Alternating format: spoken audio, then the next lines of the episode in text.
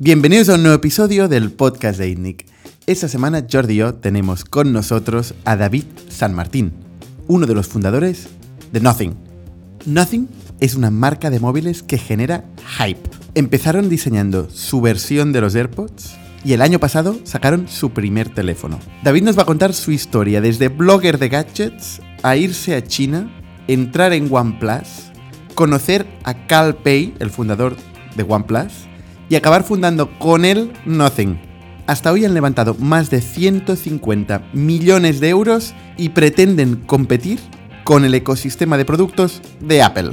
Y el podcast de esta semana es posible gracias a Factorial, la plataforma de recursos humanos que ayuda a automatizar la burocracia y la gestión de los empleados. Voy a pasaros con Giancarlo Canepa, Head of Customer Experience de Factorial, que os va a explicar el producto que más se está vendiendo en los últimos meses.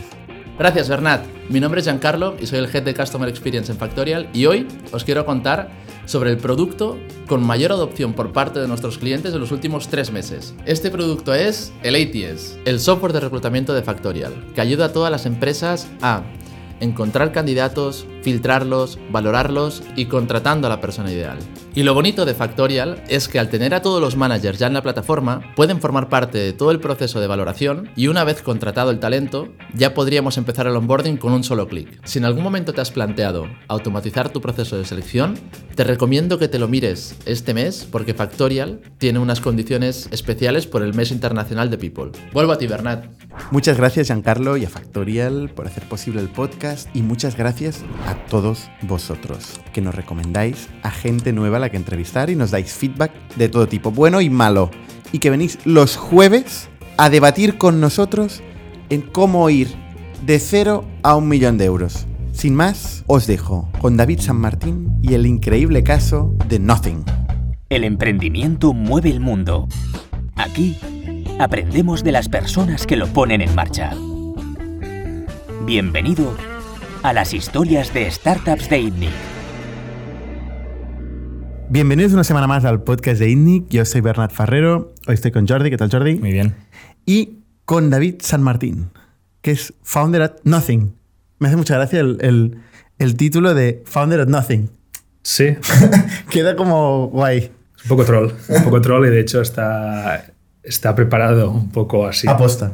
Sí, sí, sí. La verdad es que cuando empezamos a, a ver los diferentes nombres que podíamos dar a la empresa, pensamos que, bueno, pues, eh, que la cosa era muy aburrida si le damos un nombre muy normal y pensamos un poco en el antinombre. Teníamos un par de opciones. eh, una que era Nothing, que yo lo vi clarísimo, eh, habiendo tenido un poco de experiencia en la parte de marketing en empresas anteriores, que nos iba a dar mucho juego. El poder decir a inversores, gracias por Nothing, for nothing. literalmente, lo hice en, en la seed round. Eh, Esto se dice mucho. Sí. Inversores. Eh, Aunque nos llamemos Factorial, también decimos a veces. no, pero puedes decir eso. ¿Qué, haces? quedar mal. ¿Qué haces? No- Nothing. eh, Digamos que da mucho juego. ¿Y no está pillado Nothing? No, no, no estaba pillado por las categorías. Una cosa que, que tuvimos que mirar. Bueno, de hecho, sí que estaba pillado por una empresa de Suiza y tuvimos que llegar a un acuerdo eh, porque ellos no utilizaban la marca para lo que lo queremos usar nosotros, sino que ellos se dedicaban a algo relacionado con, bueno, el tema de, de consulting, eran básicamente una agencia. Siempre hay una consultora con cual- todos los nombres del mundo. Es más consultoras que personas en el planeta, creo. Sí, sí, pero bueno, la cuestión es eso. eh, hubo ahí un poco de rifirrafe al principio, pero quedó bastante claro que no había razón para confundir ambas empresas y llegamos a un acuerdo amistoso. Entonces, bueno, pues, Y les recomprasteis. no, eh, tenemos un acuerdo de eso, que ellos pueden utilizar la marca para ciertas cosas, nosotros la podemos utilizar para nuestras cosas y tenemos un acuerdo de eso a nivel global. ¿Y cuál es la filosofía o la excusa detrás de Nothing? O sea, ¿por qué Nothing? ¿Qué tenéis de Nothing? ¿Qué tenemos de Nothing? Acabaremos explicando qué es Nothing, ¿eh? Pero estamos en el meta. Eh, Está, está ya en la pantalla.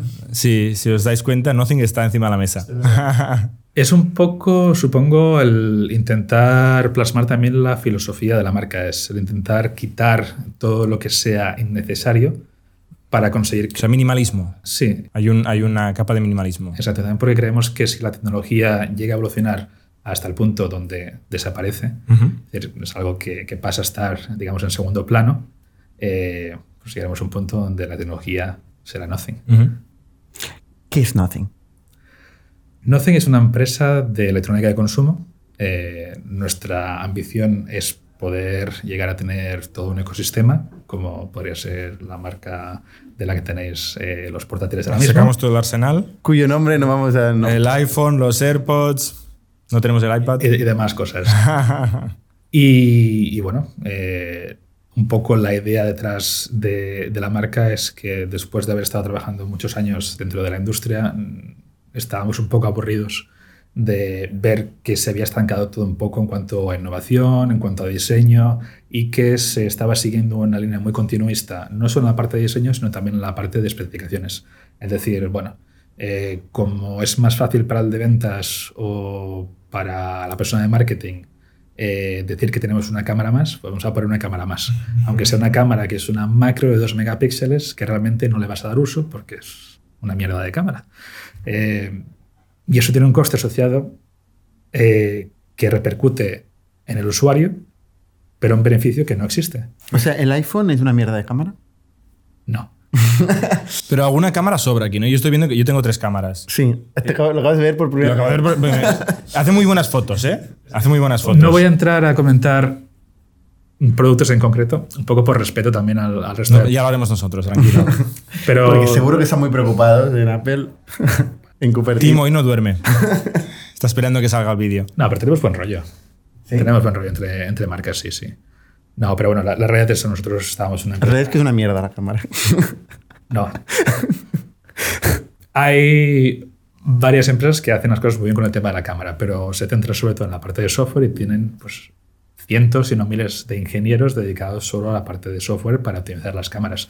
De hecho, si miras Google Pixel, eh, te darás cuenta que en los últimos tres años creo que llevan utilizando el mismo hardware, pero la cámara sigue mejorando. Y es todo software. ¿Ah, sí? Y era unas cosas también demostraron en su día, no sé, con uno de los primeros pixels, que era todo el mundo tenía tres cámaras o dos cámaras y hacían el efecto bokeh, el efecto Sí. retrato, y ellos con una cámara de software te hacían un, un retrato Sí, sí. que era incluso mejor. Entonces no siempre es cuestión de hardware, sino es un poco la optimización del software. Y la idea que tenemos nosotros con nuestros productos es vamos a ofrecerte beneficios a nivel de hardware que realmente te aporten un beneficio a ti como usuario. Es decir, es sobre todo el intentar optimizar la experiencia del usuario para no añadir eh, features que incrementen el coste, pero realmente sea una cosa que digas, pues es el- una cosa que voy a enseñar una vez a los amigos y no me voy a nunca más. Vale, espera un momento que nos hemos ido muy en profundidad con la filosofía de, de tal y has hablado de productos de electrónica de consumo, pero ¿qué productos hacéis? Explícanos un poco eh, lo que se toca. Ahora mismo estamos dentro de dos categorías, la categoría de audio con un par de auriculares que son los Ear 2 que acabamos de lanzar hace 3-4 semanas, que son estos ¿Son de estos? aquí. Sí. ¿Vale? Que son la evolución de los Ear One que lanzamos hace año y medio, más o menos. Que es con lo que lanzasteis. Exacto. Y si quieres después te explico un poco por qué Sí, empezamos con eso y no con otro producto.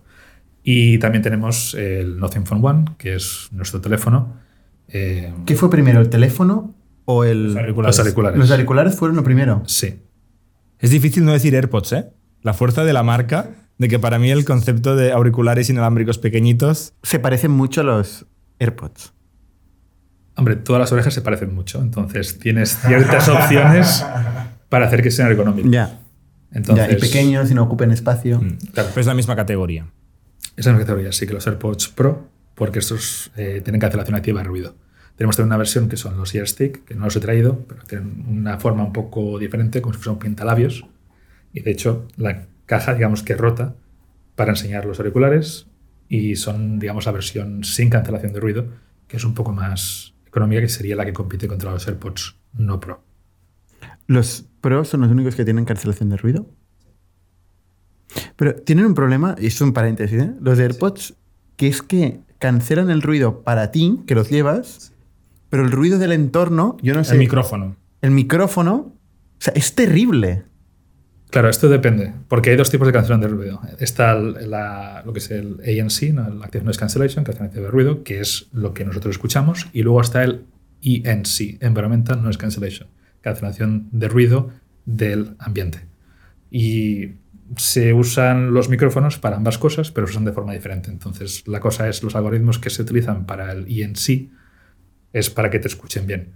Nosotros lo tenemos bastante optimizado Eh, igual de los Year 1 a los Year 2 se mejora sobre todo pues, en situaciones donde hay un poco más de ruido de aire, se hace mucho viento, este tipo de cosas. Digamos que los Year 2 funcionan bastante mejor. Pero teníamos bastante bien desde el principio, es decir, que nos pueden oír muy bien, sobre todo porque eso, lanzamos en pandemia, somos conscientes, muchas reuniones de Zoom, eh, Teams, etcétera, etcétera, y era clave para nosotros que fuese un producto que pudiese utilizarlo tanto pues, por la calle como también en la oficina. ¿Qué vas a decir, no? También. Tendría que probarlo, lo voy a probar. Pues que realmente, yo ya lo, ya lo llevé, me lo cambiaron, me hicieron un test, me dijeron, me lo cambiaron, me volvieron a dar nuevos y vuelve a pasar lo mismo. Y luego he preguntado por ahí y no soy el único, a varias gente le ha pasado lo mismo. Yo no tengo ese problema, he tenido otros. Y aún así venden entre 30 y 40 mil millones de euros en este cacharrito. Sí, sí. Mm. Y más de 100 millones de unidades.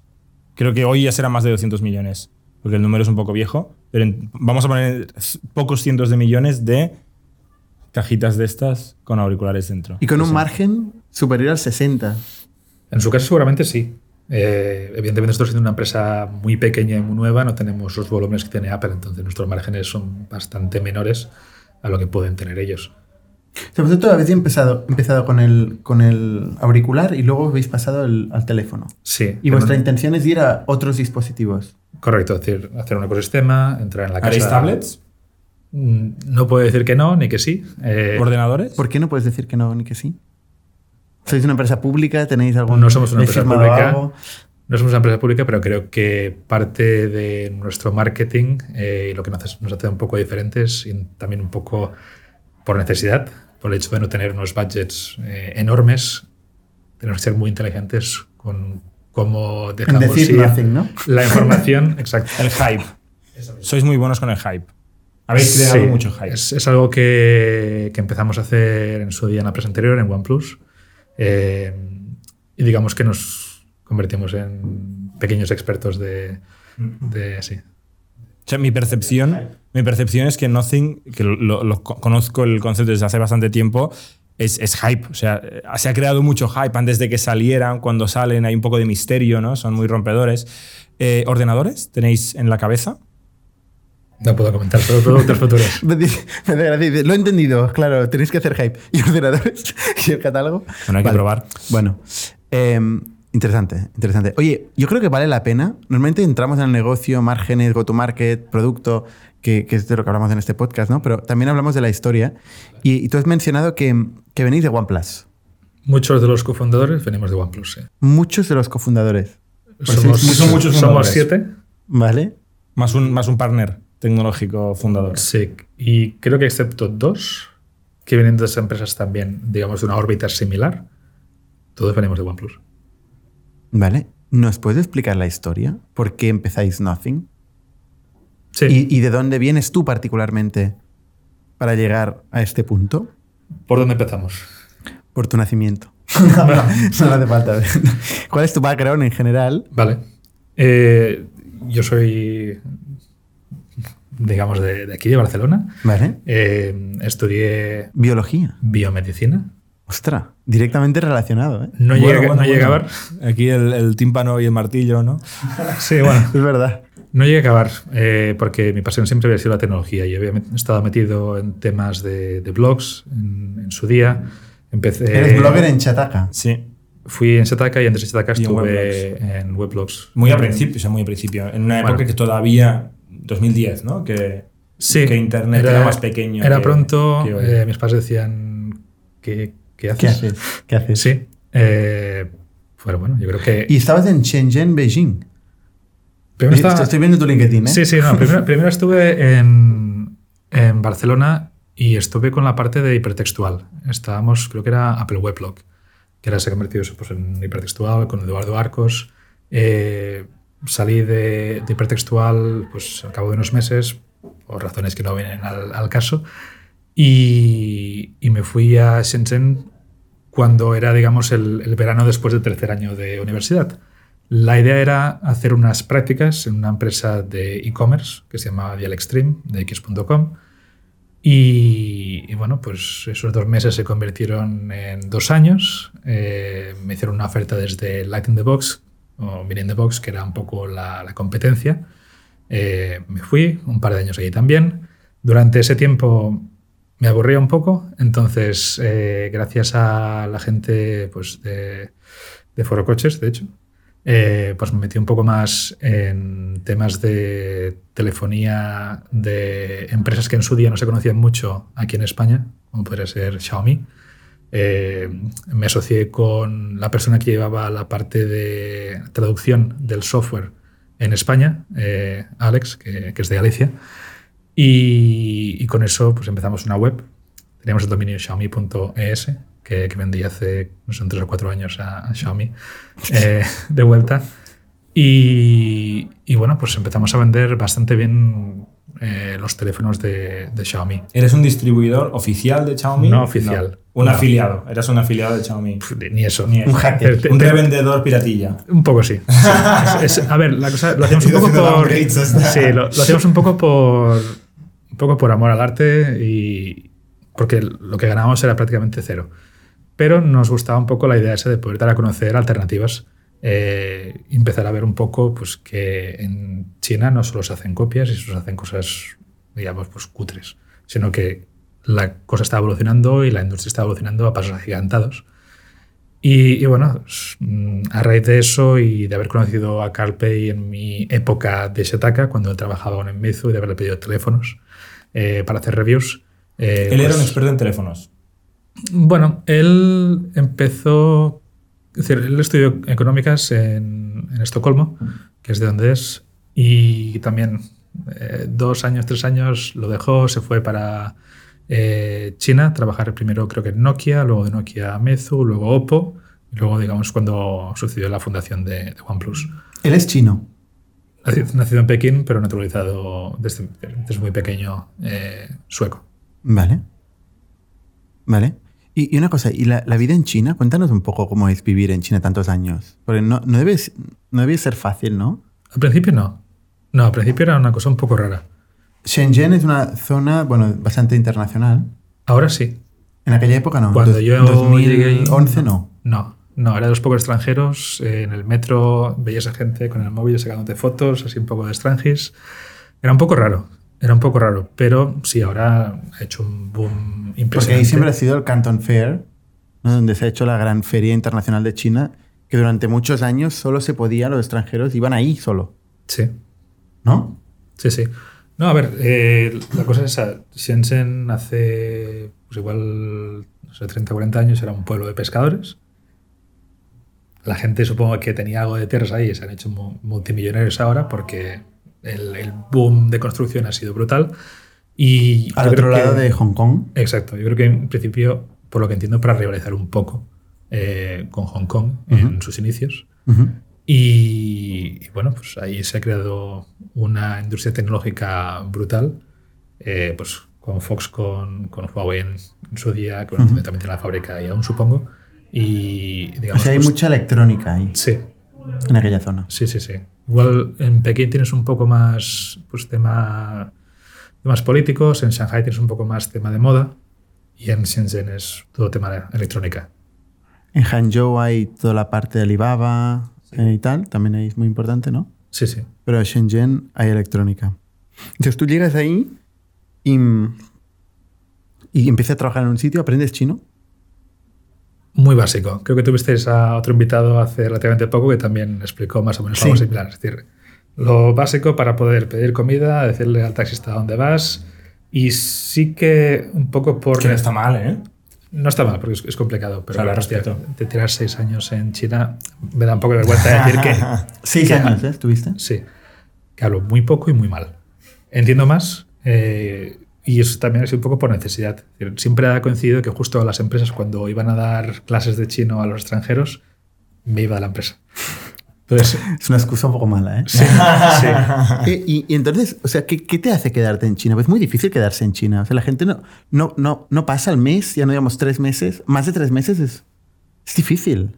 Bueno, era un poco era la aventura. Eh, ¿Pero te enamoras o, en- o pasa algo en China o haces amigos? O... Bueno, sí, también. Ah. Mi, mi- mi mujer es china. Vale, vale, vale. Yo estoy casado Hombre, ayudó, definitivamente ayudó, sí, sí. Pero yo creo que, que para mí era un poco más el tema de, de la aventura y el poder probar algo diferente. Y el hecho de ser una apasionada de tecnología desde siempre, yo creo que pues, el tema de estar en, los blogs estos de, tecnología, el ir al Mobile World Congress como periodista, entre comillas, evidentemente no, no soy periodista, eh, pero bueno, como blogger, eh, yo creo que ¿qué significa eso? Que, que, te gusta mucho la tecnología y el poder estar en Shenzhen es que era como un sueño hecho realidad, ¿no? Es decir, poder decir, uff, eh, me voy a Huachanbei, que es el mercado de electrónica, que es una calle con unos edificios enormes, y entras y es todo de productos electrónicos. Es decir, el tema este de los hoverboards, eh, estos que se encendían, este tipo de cosas, pues la moda empezó allí justo antes, eh, unos años antes de que empezase el boom realmente en, en Occidente. Era poder estar un poco a la vanguardia de todas estas cosas. Y cuando la gente eh, ha empezado ahora a conocer un poco más DJI, pues llevaba con los drones ya también unos cuantos años antes. Entonces es un poco el poder acceder a tecnología eh, pues en, en, su infancia. Y de hecho también es una de las cosas por las cuales uh -huh. eh, a mí me ha gustado tanto estar dentro de OnePlus y estar dentro de Nothing, es el poder estar cacharreando con productos mucho antes de que se lancen, eh, con betas, etcétera, etcétera. Es decir, el, el, poder tener también algún tipo de influencia en qué es lo que va a acabar saliendo. Esto es para al que le gustan los cacharros eh, Shenzhen es lo que para el que le gusta el software Silicon Valley, quizá. Sí. ¿no? Es la meca donde nace todo, donde hay el estado del arte. Sí, sí. Y tú tenías claro que te gustaban los cacharros y te fuiste ahí y te quedaste ahí unos cuantos años. Sí, y tampoco tenía muy claro que, que Shenzhen fuese ese sitio hasta que estuve ahí. O sea, fue un poco suerte. Sí. Ese viaje de tercer año. Claro. No es, es que tuvieras clarísimo. No, no, es decir, yo pensaba, digo, uff, eh, esto, esto, esto, esto va a ser Japón o Corea mal. Y estaba muy equivocado. Tenía, sí. tenía, prejuicios, es la verdad, y yo pensaba, bueno, comunismo, esto va a ser una cosa muy rara. Y bueno, es que igual en 2011, a ver, todavía no se diseñaba ahí, no. ¿no? Ahí se copiaba principalmente. Sí, Ahora sí. igual se diseña, pero en aquel momento... Sí, a ver, se fabricaba mucho eh, allí, pero digamos que la parte del diseño y tal no, no estaba muy avanzada. Ahora sí que está... Es decir, en algunos campos sí, sí que son pioneros. Uh -huh. Vale. Entonces volvemos a Calpey. Sí. ¿Lo conoces ahí? Lo conozco en Shenzhen, sí. Vale. ¿Él está en, en OnePlus? No, él estaba. ¿O en, empezaba empezando OnePlus? O? Estaba en Meizu en, en, su día. Yo le pido un par de ¿Qué teléfonos. Es Meizu es una empresa que hacía en su día productos de audio de alta resolución, eh, MP3, MP4, pero con un poco más de calidad. Eh, Carl era muy fan de la empresa, se metieron también a hacer teléfonos. Yo hice pues, un par de reviews, creo que fue del Meizu MX y del MX2 en concreto, que fueron los que lanzaron pues, en esos años. Y era también un poco pues, cuando empezaba Xiaomi con el M1, etcétera, etcétera. Y es cuando coincidimos por primera vez. Entonces, eh, Carl sabía que yo estaba metido en temas de e-commerce. Eh, creo que no hablamos durante dos años, para nada. Y un día, si digo que porrazo, pues recibo un email suyo. Oye, David, ¿cuándo estás en Shenzhen la próxima vez? Que quiero hablar contigo sobre una cosa. Pues, vale, vamos a hablar. Coincidía justo que al cabo de unas semanas tenía que hacerme la renovación del visado eh, en Hong Kong para volver a entrar en China. Y, y, bueno, pues me reuní con él, me hizo muchísimas preguntas sobre el proyecto este, digamos, que, que había iniciado eh, sobre Xiaomi. Entiendo que le gustó, porque lo siguiente fue, bueno, eh, estamos a punto de crear una empresa que se llamará OnePlus, y yo pensé, vaya mierda de nombre. Eh, Nothing mucho mejor. Sí, como sí, nombre. sí, Pero él era cofundador. No, no es, de OnePlus. De OnePlus. Sí, sí, sí. Ah, sí. vale. Sí, entonces era eso. Estaba. No lo tiene, ¿no? No.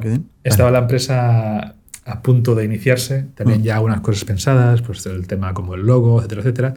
Y yo no acabé de verlo claro. Entonces, bueno, yo me volví a Pekín. ¿Y qué te ofrecían? ¿Trabajo? Sí. Pero no hablamos eh, de nada de detalles. Y, hombre, sonaba un poco. De, de, demasiado inseguro. Uh -huh. Entonces, no lo, no lo vi muy claro al principio. Eh, estuvo, creo que el siguiente mes, llamándome prácticamente cada día Oye, ¿qué piensas sobre esto? Oye, eh, me gustó esta cosa que me enseñaste la otra vez. ¿Me lo puedes mandar? Eh, ¿qué, qué piensas de estos currículums? Podrían ser tu primera gente de- del equipo. Y yo pensando, joder, qué, qué tío más pesado. Eh, pero bueno, al final la cosa surgió efecto. Es Eh, que los pesados Me siempre. recuerda a mi relación con Pablo Villalba. Exactamente así al principio de todo. Es el Pero reclutamiento bueno, de cofundadores. Es, eh, es eso, al, al- al final, eh, claro, empiezas a hacerte un poco la idea, ¿no? Oye, y, y si esto tira para adelante y funciona, Y te convenció. y, y he dicho que no, eh, es que no me lo voy a perdonar en la vida. Correcto. Entonces, bueno, vi que iban a lanzar de forma oficial a los medios eh, la marca como tal en el barrio, digamos, artístico de Pekín, que se llama 798, Chiyoba, y yo trabajaba a dos minutos andando donde, donde hacían la presentación. Entonces le mandé un mensaje yo, le dije, oye, Carl, eh, te invito a un restaurante español eh, en Pekín, vamos a comer unas tapas y hablamos me enseñó el prototipo de OnePlus One y me preguntó cuánto crees que venderemos.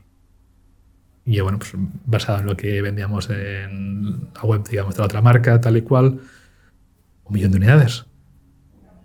Pero, Es bueno, bastante un millón de unidades. ¿eh? sí, que las vendimos. Eh, creo que ellos estaban, si hacemos 100.000, 150.000, bien. Déjame break-even. Sí.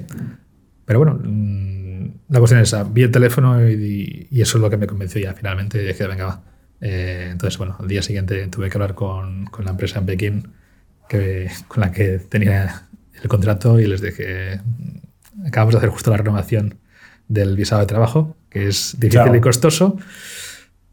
Y lo siento mucho, pero me voy. Y te dijeron, vale, porque esto es lo normal en China. que la gente va y viene, ¿no? La gente va y viene, sobre todo cuando se dan los bonuses del final de año. Es decir, cuando hay Año Nuevo Chino, hay mucha gente que. Que nunca vuelve. Sí. Entonces, por siempre suele guardar el bonus de Año Nuevo Chino para después de Año Nuevo Chino para asegurarte que la gente va a volver. Pero bueno, lo que hace la gente es vuelve. ¿Ves? Trucos aquí, trucos de para hacer negocio en China. Vale, entonces te entraste en OnePlus. Y estuviste seis. Como siete marketing. años. Como marketing. Sí, como bueno, jefe de marketing digital, que era lo único que teníamos. Porque tú sabías escribir, sabías hacer reviews, sabías generar atención, entendías muy bien el mercado Sí, y a partir de ahí ya lo encontraremos, ¿no? Sí, sí, entonces bueno, pues nos inventamos el sistema de invitaciones, un poco pensando en que no seremos capaces de escalar el negocio eh, de forma muy rápida. O sea, la Eh, producción, de escalar la producción. Producción, atención al cliente, Vale. logística, eh, era digamos una cosa bastante... No la demanda. O sea, estabais más preocupados por el. Sí. ¿Cómo se dice lo contrario de demanda? Supply. Por el supply. Gracias, palabra española. En inglés. oferta. ¿Qué oferta? oferta. Estabais más preocupados por la oferta que por la demanda. O sea, estabais convencidos de que la demanda. sí, tú que porque- de marketing decías, demanda nos sobrará. El problema es cómo nos pues Es en el y una cosa en las empresas es que siempre a uno le preocupa lo del otro. Lo del uno no le preocupa No, nunca. no, marketing sobrados. Pero tú haciendo teléfonos espabila. Bueno, pero teníamos razón. teníamos razón, entonces yo creo que, que lo supimos ver bien. Eh, no, a ver, la, la cosa era esa. No existían muchas marcas en Europa ni en Estados Unidos que ofreciesen el tipo de producto que ofrecíamos con el OnePlus One. O sea, en aquella época, perdonas, obviamente iPhone llevaba cuatro años en el mercado, más o menos. Mm, sí, Más de cuatro poquillo, años. un poquillo más. Desde 2007 hasta Sí, creo, creo que 2014. sería. A 14, vale, estaba en 2011 Claro, todavía sí, en sí, la cabeza. sí. Vale, Sí, vale, un poquillo, 2014. un poquillo más. Y creo que el estaba ahí el Galaxy quién? S3, Cha- o S4. Xiaomi, Samsung, No, pero Xiaomi realmente no estaba muy bien asentada dentro de, de. Huawei, Samsung. Huawei sí, Samsung también. Pero Huawei tenía mala reputación. en Muy mala reputación. En su día creo que hasta que no sacaron el P9, que debería ser, pues hará 5 o 6 años. Y luego volvió a tener mala reputación, pero por otras cosas. Y luego había Sí. HC, HTC. Es verdad.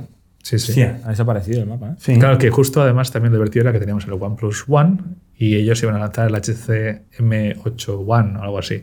Y yo también era un pequeño rifirrafe y alguna disputilla De con- nombres. con esa gente. Modelos. Sí. Ujú.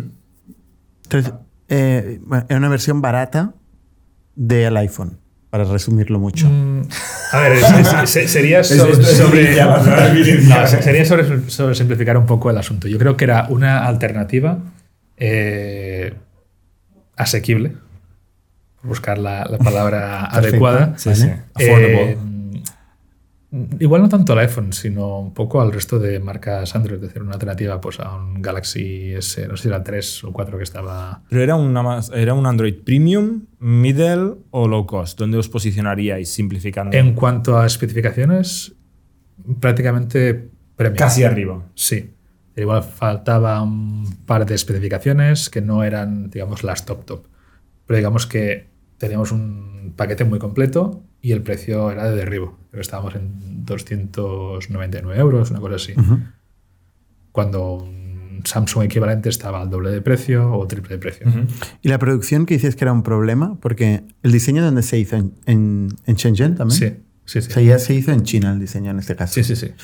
Entonces, eh, ¿la producción escaló utilizando las mismas fábricas que utilizan los grandes o...? Sí, a ver, nosotros tenemos la suerte, es una cosa buena y una cosa mala. También, digamos, ha motivado la existencia de Nothing. Nosotros en OnePlus, pese a que teníamos una idea muy de startup, eh, teníamos un grupo muy potente detrás, que es el grupo Oppo. Oppo. Entonces, Oppo fabricaba y gracias Este era a... socio. Bueno, eh, digamos que eran un poco lo- los que nos daban el, el dinero inicial eh, y también los que ponían la fábrica. Entonces podíamos hacer compras conjuntas con ellos de componentes y eso ayudaba muchísimo a Pero bajar ¿Estaban costes. en el cap table? ¿Eran propietarios? Uf, es complicado. En empresas chinas el, el poder decir el cap table es esta forma o de esta otra es una cosa muy, muy ¿Por qué? difícil. Porque suelen ser eh, extremadamente opacas. En el caso de Oppo, el grupo es más grande, se llama BBK, Bubugao. Tienen Vivo, tienen Realme, tienen IQ, eh, Oppo y OnePlus. Eh, empezaron como una empresa que se dedicaba a hacer también, por eso, eh, reproductores de MP3, móviles eh, pues un poco más feature phones, es decir, lo- los pre-smartphones. Y, y bueno, hicieron el cambio a, a smartphone, que les costó bastante y estuvieron a punto de, de cerrar. Eh, pero bueno, consiguieron hacer la transición bien y, y nunca les ha hecho falta dinero ¿A quién? al grupo BBK. Eh, Tienen tanto dinero que no es una empresa que, que esté cotizando en, ningún tipo de bolsa. Entonces nunca han hecho público pues, quiénes son los propietarios de ciertas partes. Pero de la empresa en la que trabajabas tú, de OnePlus, ahí quién eres, quiénes eran los jefes que decidían, oye, se lanza un nuevo modelo, no se lanza, se financia, no se financia, falta dinero, sobra dinero. ¿Esto de dónde venía? Claro, estos eran los cofundadores. Teníamos a Pete, que era el CEO, que entiendo que también sigue siendo el CEO a día de hoy, aunque digamos que O sea. sea, no era Cal, Cal Pay. No, Carl se encargaba de la parte de negocio global, Vale. que inicialmente se había pensado como algo más secundario. ¿Vale? Es decir, OnePlus se pensaba que funcionaría muy, muy Para bien dentro del mercado chino y fue una Y sorpresa. tú, Carl, haz lo que puedas fuera de China. Correcto. Y lo hizo bien. Lo hicisteis Lo, bien. lo hicimos bastante bien, creo yo, sí. Porque al final acabó siendo una parte extremadamente importante de la empresa, la que más beneficios daba, la que más ventas daba. Entonces era pues, un poco el motor de, de la empresa. Vale. Y eso, eso has dicho, Pete. O sea, tú no tenías equity. Yo tengo equity. No, De- de OnePlus. de OnePlus. Sí. También. ¿Ah, sí? vale. Sí, sí. Todavía. Sí. O sea, tienes equity y no sabes muy bien de qué. Es complicado. es complicado. Si yo, busco, si yo le pregunto a Google, Súper who is the- interesante esto. yo le pregunto a Google, who is the owner of OnePlus, me dice BPK. Sí, Es una subsidiaria de Oppo. correcto. O sea Es que en China tener... ahora sí, porque la cosa es, inicialmente se lanzó como una empresa, eh, una especie como de spin-off independiente y que, by que hace- former Oppo Peter Lau en Carl Pay. sí, y que hace un año así, digamos que ha sido reabsorbida. Claro. Bueno. En China, tener, o sea, tener O sea, perdona, ¿eh? no, o sea, no está claro. No, no, no solo es David. O sea, la Wikipedia también dice que hay, que hay conflicto. O sea, la Wikipedia dice, el registro chino dice que el único socio es Oppo Electrónicos, pero Lau, ¿no? Pete Lau, que era el CEO, entiendo, eh, deniega que OnePlus sea eh, propiedad única de Oppo. O sea que. A ver, es que es complicado eh, hay- porque, No está eh, claro. Porque Sociedades como... existe también David Sí. San Martín.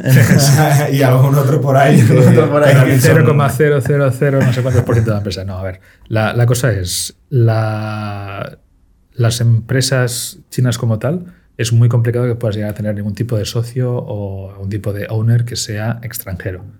Entonces, la solución para este tipo de situaciones es tener una empresa extranjera En Caimán. En Caimán. Las en- tecnológicas casi todas están en Caimán. Como Nothing, por En ejemplo. China. Eh, bueno, la, la parte de holdings, eh, la parte operativa está en Inglaterra. Pero la, la cuestión es esa. eh, pues hay opciones, empresa en Hong Kong, empresa en las Islas Vírgenes Británicas, empresas en Caimán, que estas sí que permiten la inversión de extranjeros y a su vez la empresa, o digamos, el- la forma en la que opera China en este tipo de empresas sí que permiten inversiones de empresas extranjeras, pero no de individuales extranjeros. Entonces yo tengo un porcentaje de acciones pequeño de una empresa que a su vez tiene un porcentaje de acciones muy pequeño en, entiendo que un, un grupo que es parte del conglomerado, pues, Plus, Oppo, o quien sea. Pero antes sí que es verdad que para, para constituir una empresa en China necesitabas un socio local, Sí, eh, pero desde hace muchos años ya no es así, en teoría. O sea, lo que yo... sí lo, he lo- podido lo vi escuchar- también en uno de los últimos podcasts que, Sí. que habéis tenido. Mm, Yo no era consciente. Tampoco hemos tenido la necesidad nosotros dentro Vale. de Nothing de, de hacer una empresa. O sea, tú eres socio de una empresa de Caimán. Eh, creo que la han cambiado hace poco. Era, antes era Hong Kong y el, lo- el último mail que he recibido creo que ponía eh, Islas Vírgenes Británicas o algo así. Pero, Vale. bueno, Pero la pregunta es. ¿recibes dividendos? Sí, Ah, bueno, eso es lo importante. vale, vale, o sea, esto, poco, pero sí. o sea, esto, esto gana dinero OnePlus. Gana dinero, El grupo, reparte sí, dividendos. 2.700 empleados o, o 3.000 empleados, algo así. No sé, he visto yo buscando por internet. sí. No, O sea, lo- una empresa grande, consolidada y que vende un montón de dispositivos. Sí, el hecho, digamos, de tener diferentes marcas hace parecer que son más pequeños de lo que son. Realmente, si lo pones a competir, pues igual después de Apple Samsung son los terceros. ¿Ah, sí? Pero es privado y no publican sus números en ningún sitio, ni tampoco a ti te llegan. No, no. O sea, te llega un dividendo. Me llegan Y- y tú un, dices, un pues- diciendo las acciones porque KPMG o quien sea que lo audita dice que valen tanto, valen tanto, si las quieres vender, y aquí tienes tus dividendos. Vale. Oye, pero en China, aunque sea una empresa pública, o sea, de golpe un día aparece el gobierno, la quita de la bolsa, o la desmembra, o pasan cosas, o desaparece el, el founder durante seis meses. O sea, estas cosas pasan en China, ¿no? Hombre, eh, eso hemos leído. Hemos leído, bueno. De cuando yo estaba ahí, No, no, tienes información privilegiada en ese no, sentido. no, la verdad es que no. Y, y no te lo podría decir seguramente porque no quiere desaparecer en el río. Vale, entonces, ¿qué pasa? ¿Cómo pasáis de OnePlus a Nothing?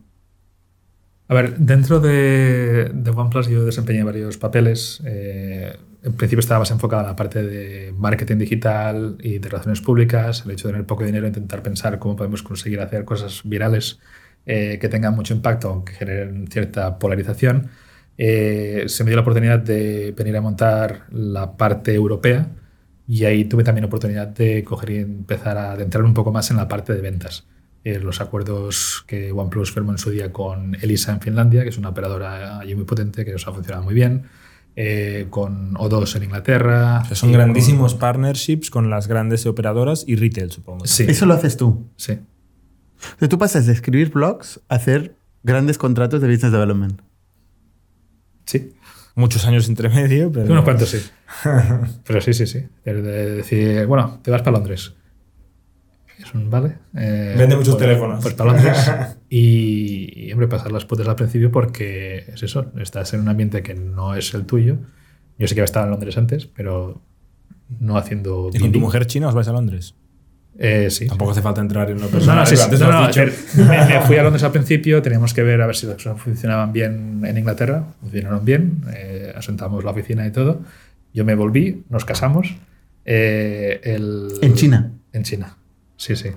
Eh, ¿Cómo es una boda china en 30 segundos? Sabía Tengo que le a tengo curiosidad. Estaba esperando la pregunta. la, la mía muy cutre. Eh, No, lo- pero en general. ¿Cómo son las bodas ahí, a diferencia de en España? Pues no me he casado aquí en España, sé que Ah. tengo que decir. Eh, a ver, no es por la iglesia, es decir, simplemente fue eso, pues más ir a, supongo que es una especie como de juzgados, una cosa así, a hacer la firma, las fotos y todas esas cosas. Nos dieron un par de... Ah, o sea, no hicisteis fiesta ni nada. Sí que hicimos una especie como de, de comida en el pueblo eh, de mi mujer y, y digamos que pues ahí se reunió todo el pueblo y a mí lo que me dijeron es, aquí tienes eh, que poner el baijiu, que es un poco el, el alcohol, digamos, Sí. típico de arroz de, de allí. Eh, son tres copas a cada uno le tienes que poner las tres copas, se las van a beber, todo es el mismo vaso, que a mí me, da, me da mucha cosa, y eh, te damos dos cajetillas de cigarrillos, esta es la buena y esta es la mala. Cuando mi padre te haga así, le das la buena, y cuando no, la mala. Y yo, vale, yo hice eso, ¿Obedeciste? sí, sí, hombre. Y estás ¿qué- casado. ¿Qué vas a hacer? Sí, sí, estoy casado y además lo divertido Parecido fue... tu boda, ¿eh? Un poco. Lo divertido, lo divertido fue eh, cuando tuvimos que hacer el registro dentro de- del consulado español en Pekín, el descubrir que el cónsul era fan de OnePlus. Que ahora no está de cónsul en Pekín, ahora creo que está haciendo alguna cosa en Francia. Eh, pero bueno, que fue, fue interesante el, el poder, digamos, compartir eso porque yo tenía mucho miedo de decir, hostia, que me van a preguntar? ¿Cuál es el color favorito de tu mujer para estar casados de verdad? Y, hombre, llevamos viviendo, no sé, eran 5 o 6 años. Y no sé el color favorito. A día de hoy, si me preguntas... con problemas, la verdad. Volvamos a. Sí, sí, sí. A, a la parte más business. Vamos a Nothing. Sí. Entonces, ¿cómo salís de OnePlus y entráis en Nothing? Que esa era mi Sí. pregunta. Como decía, la, la cosa es, voy a Londres, luego me mandan a India, luego otra vez a Londres, luego a Madrid, yo montando las empresas en los diferentes sitios. Y de Madrid acabo en Bélgica. Y, y claro, después de siete años, eh, el ver toda la evolución que tenía la empresa, los productos que íbamos sacando, llegó un momento donde empecé a no entender eh, la lógica que tenía, digamos, ese tipo de lanzamientos de productos, el hacia dónde iba la empresa y el ver que se había desvirtuado un poco, digamos, los motivos principales por los cuales existíamos como tal. Yo no entendía por qué OnePlus debía existir, siendo que nos estaban cumpliendo, digamos, lo- los, ¿Qué era lo que no se cumplía? el poder ser una empresa que hace teléfonos que son asequibles, eh, que tienen un software limpio, que están un poco, digamos, eh, enfocadas a un sector más techy. ¿Qué significa software limpio? Eh, que no tienen lo que llamamos bloatware, es decir, que no tienes 25 aplicaciones como podrías tener un, un Samsung. O sea, Samsung coge Android y le mete. sí. Porque Han mejorado bastante con y, los últimos y años. Pixel, sí. Google, Pixel va a lo mínimo, como nosotros. es limpio. Sí. Sí, sí. Entonces, claro, digamos que va un poco en contra de los principios fundacionales, entre comillas, y un poco también en contra de mis principios como tequi.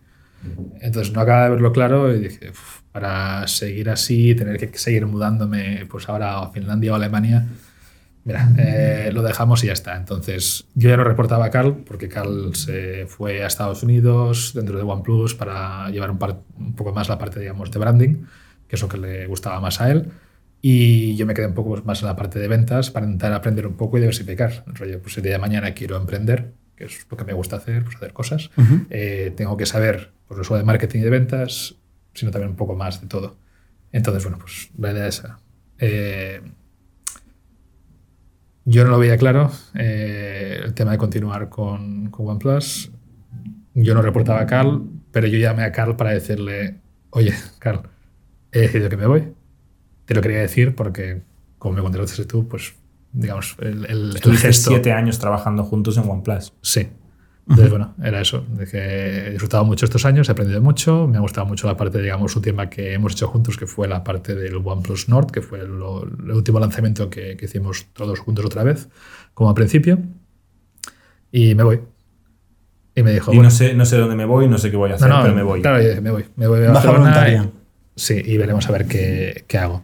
No sé si existe el concepto de baja voluntaria China. en China. Bueno, Bueno, no, a no era China, ¿no? Claro, no, yo estaba en- en, Bélgica. en Bélgica. Sí, entonces, bueno. Ahí pues- sí existe. Sí, existe. Y se ahorraron una pasta. Eh, no, y bueno, simplemente eso. Yo se lo comenté a él y me dijo, bueno, pues nosotros también nos vamos. O yo también me voy, no sé qué me dijo exactamente. Eh, deberíamos hacer alguna cosa juntos. Y fue, bueno, hablemos. Entonces, creo que eso fue... O sea, llevas 10 años engañados por Carl. Sí, sí, podemos decirlo así, sí, sí, sí. Vale. Nos, nos han engatusado, pero bueno, eh, la, primera culpa de Carla, la segunda nuestra. Vale. Entonces, ¿qué pasó?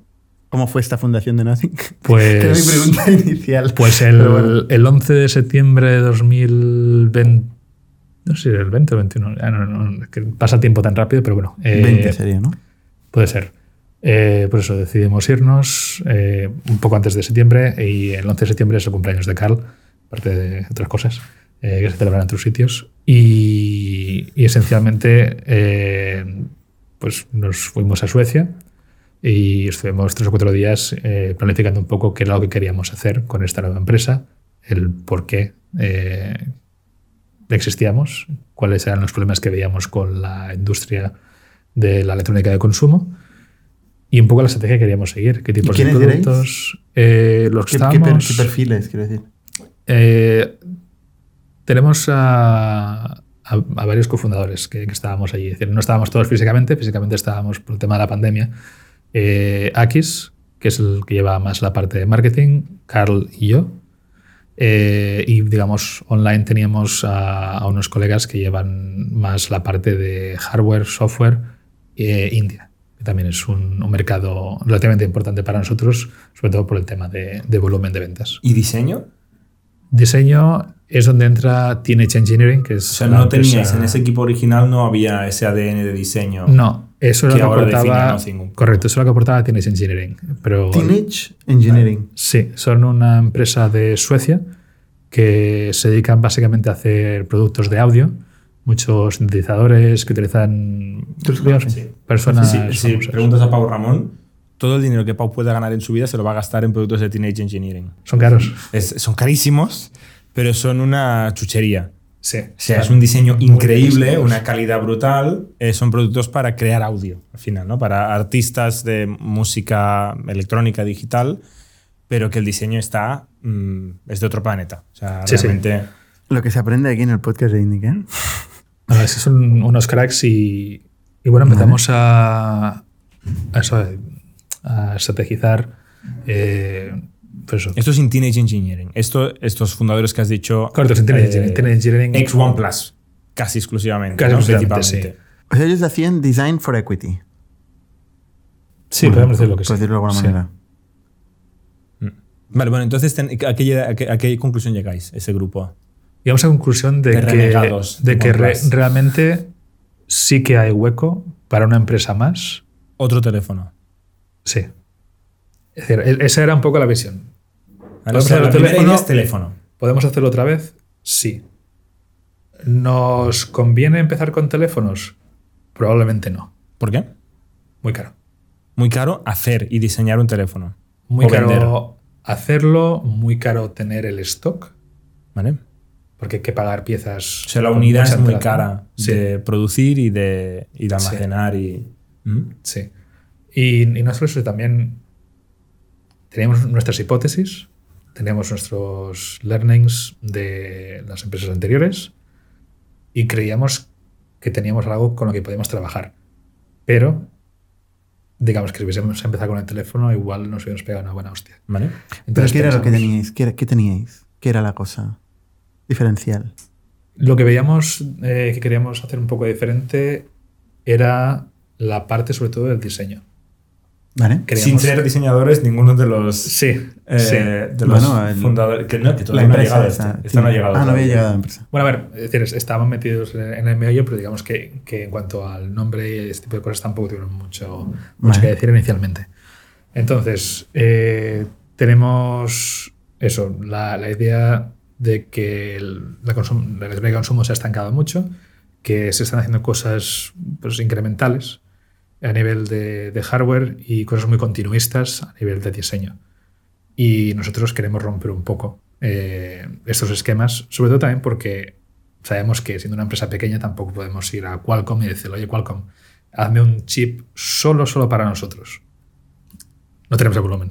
Entonces la forma en la que podíamos innovar era más en la parte de diseño, en la parte de software y luego en un futuro esperamos también poder eh, digamos, brindar algún tipo de innovación que sea relevante y también digamos siga nuestra filosofía de intentar añadir beneficios para el usuario sin que sea pues un beneficio para el de marketing o el de ventas, sino que sea un- realmente un beneficio para el usuario. No he entendido esto último. Esto yo creo que es la referencia a la tercera cámara que decías antes, ¿no? Sí. De no innovar solo con algo para poder hablar de. Sí. A ver, lo, puedo explicar muy fácil. Eh, si nosotros hubiésemos decidido poner una tercera cámara, igual nos hubiese costado 5 dólares más. Y entonces hubiese subido el ¿Sabes precio. cinco dólares una cámara? Depende de cuál. Eh, Si quieres tapar un agujero para tener una cámara más, incluso un dólar y pico, si quieres. Te coges una infrarrojos y es baratísimo. Pero tienes tres cámaras. O cuatro. En el segmento de precio en que estamos nosotros, en nuestros 400 euros o así, tienes teléfonos que tienen hasta cuatro o cinco cámaras. ¿Valen para algo? No. Entonces, digamos que esta es una problemática que tiene la industria bastante arraigada. Es decir, el, el poder decir, mm, pues yo la tengo más grande. La cámara, o la pantalla, o la batería. No, pensemos mal. Eh, pero claro, es eso, es, vale, yo te voy a dar una carga más rápida, pero esto va a suponer un coste pues igual de 20 euros más en el teléfono, cuando realmente nosotros tenemos los datos de nuestras empresas anteriores, la gente sigue cargando por la noche. Entonces realmente el beneficio es muy, muy poco. Eh, entonces ofrecer 150 vatios de carga, digamos, eh, es un trade-off muy grande. Aumentas el precio, pero el beneficio real es poco. Lo mismo pasa con ciertas cosas. Eh, las cámaras, que repetíamos antes, pero también puede ser con la pantalla. Eh, hay pantallas que hacen tasas de refresco de 240 Hz. ¿Realmente vale la pena? Hombre, para un nicho de gente que juega videojuegos, igual sí, pero ya, usa un ordenador, igual te, te va mejor. Entonces, claro, son ese tipo de cosas que te hacen poder chillar más alto en cuanto a marketing, porque yo tengo más hercios que el resto, pero al final del día lo que hacen es encarecer el producto y no dar un beneficio real al usuario. Y la industria peca mucho de esto. Entonces, nosotros preferimos meterte dos cámaras de 50 megapíxeles, Bueno, que las dos Es sean. una muy filosofía. Al final, esto es Sí. una filosofía, minimalismo, Sí, sostenibilidad también, ¿o? también, sí. sí. También. Web3, metaverso. AI, Metaverso no, AI y NFTs sí, si quieres luego nos metemos en eso. Vale, pero o sea, tenéis toda esta filosofía de teléfonos y decís, demasiado caro. Así que no Decimos, hacéis un teléfono. decimos lo que queremos también es porque hemos visto una gran oportunidad en el tema ecosistema en general. El no ver que ninguna empresa sea capaz de crear un ecosistema, aparte igual de Apple. eh, que sea cohesivo en cuanto a diseño y que funcione todo muy bien Sí, sí. con los diferentes productos. A Apple se le puede criticar muchas cosas, pero esto lo ha conseguido. Lo hace muy bien, eso sí. Y luego te engancha y te atrapa. Totalmente. Eh, Y luego buena suerte saliendo de ahí. sí. Lo estamos haciendo bastante bien por eso. Con nosotros- buena suerte. No, no, con, con los datos que tenemos, eh, eso, operadores que pueden ver eh, pues, de dónde viene la gente que compra los teléfonos Nothing, por ejemplo, O2 en Inglaterra, que es con quien también tenemos un acuerdo, eh, nos dice eso, que somos de las marcas de Android la que más convierte gente de iPhone. Entonces, creo que la parte de diseño también es este tipo de, de cosa que atrae a, a este usuario. Vale, ¿montáis una empresa en China? No, No. montamos una En Caimán, empresa en las Islas Caimán. ¿Por qué en las Islas Caimán? Ya como estamos en paréntesis Infinito. infinitas. Creía- creíamos que, a ver, dos motivos. El primero era, creo que decía un par de años que ya se había despenalizado, digamos, quitado de la lista negra las Islas Caimán. Y a nivel de hacer acuerdos, sobre todo con inversores americanos, eh, era una de las opciones más prácticas y con las que ellos se sentían más cómodos también. Y nosotros creíamos que. Los inversores americanos. Sí. Sí, sí. Es, es bastante común, ¿eh? Por alguna razón, muchas empresas los últimos cinco años y pico se están constituyendo ya no en Delaware, sino directamente en Caimán. Claro, es que eran prácticamente las dos opciones, hacer Sí, sí. Delaware o hacer Cayman. Sí, sí. Delaware complicaba las cosas por el tema de pues, los reportings que hay que hacer, etcétera, etcétera, y entonces ¿Pero que tiene un tratamiento fiscal más interesante o Sí. una facilidad administrativa? O... las dos. Las dos cosas. Las dos cosas. Y al final es como un acuerdo internacional. La gente dice, oye, aquí nos atrevemos. La gente pues tiene abogados, tiene auditores, tiene, ¿no? Sí. tiene un ecosistema y mucho venture capital lo usa igual que antes hablabas de las is- Islas Vírgenes eh, sí. británicas también. Son Sí, pequeños sí. paraísos que no están considerados paraísos fiscales a nivel de estas listas, mm, digamos, de... de O sea, que no son opacas, no son opacos, ¿no? De cara Exacto. Bueno, a un han- requerimiento. Han, han ganado la reputación para que no se piense que estás haciendo algo mal, pero todavía tienen ventajas fiscales y, y- y operacionales. Em, pero bueno, total. Y, pero la gente, ¿dónde está? Tú estás en Barcelona. Estoy en Barcelona, sí. Entonces, tenemos un entramado de, de empresas bastante complejo. Pero los fundadores estos, los seis o siete que estabais, ¿dónde están en el mundo en ese momento? Eh, ¿Están en China? mm, Un par de ellos sí, otro en India, otro en Suecia, la empresa también está en Suecia, uno en Francia y yo aquí. Ya vaya follón, ¿no? De la leche, sí. Bastante Sí, me, complicado. me hace gracia porque la distribución de roles es O sea, has dicho uno, el de software, el de hardware, el de India. Que es... Bueno, a ver, y era un poco también el, el de de, Europa. venta- el de ventas en Europa, sí. Vale. Vale. Sí, que es un poco como, como Entonces, ¿qué pinta tiene el cap table? muy larga. En la fundación. Eh, En este Ah. caso sí, sí la conoces. Sí, en este caso sí la conozco, sí. Sí, sí se puede tocar y ver el cap table. Se puede Pero se no puede, sí, sí. dividendos. No, no. Se puede aún- pedir todo. aún no, aún no, aún no. Esperemos que, que pronto sí, pero sí, sí. Tenemos un capteo bastante complejo.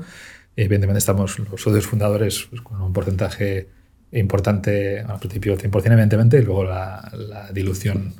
Pero aparte es- luego no. aparte es iguales. al 100% de las empresas. No has dicho nada.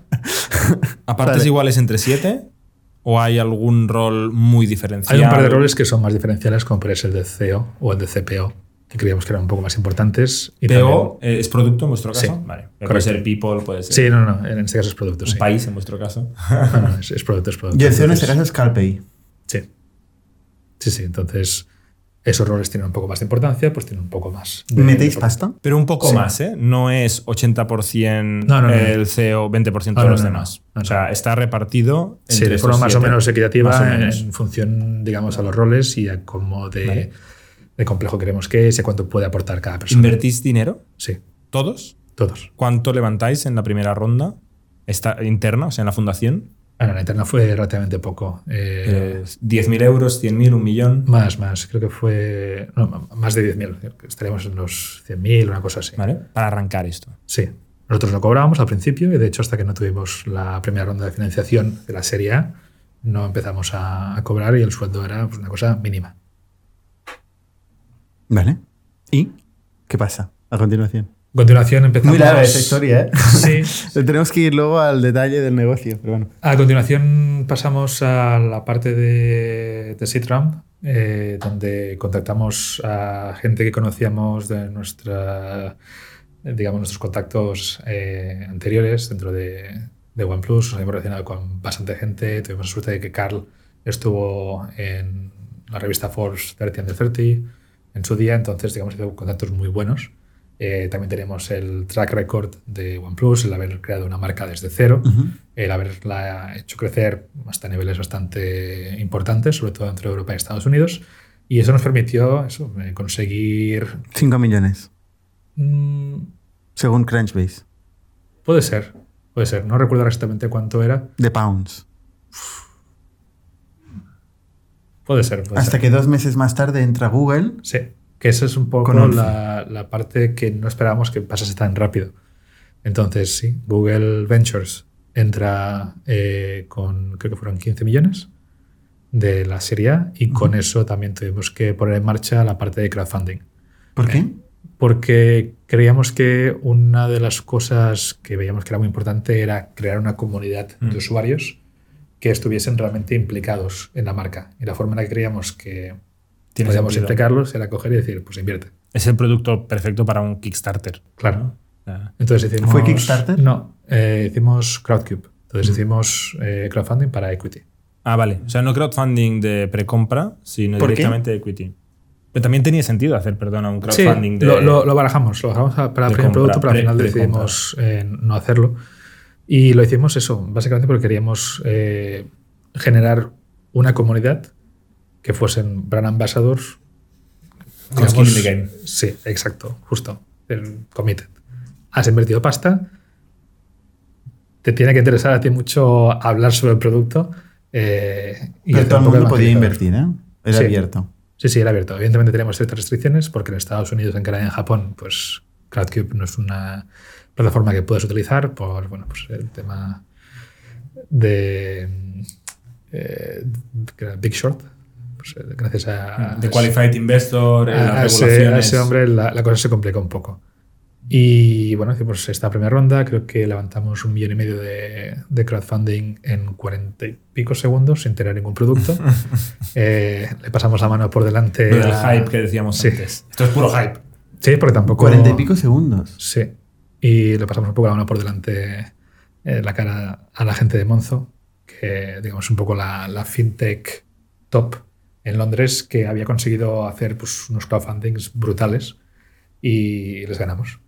Entonces, bueno. pues, En no- tiempo de completar la. Sí, sí.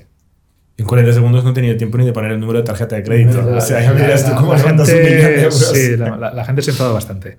Y lo que aprendimos para la siguiente vez, cuando tuvimos la segunda ronda de financiación, que creo que fue hace pues, más o menos un año así, eh, cogimos y, y limitamos las cantidades. Entonces, con eso estuvimos más o menos una, una semana abiertos.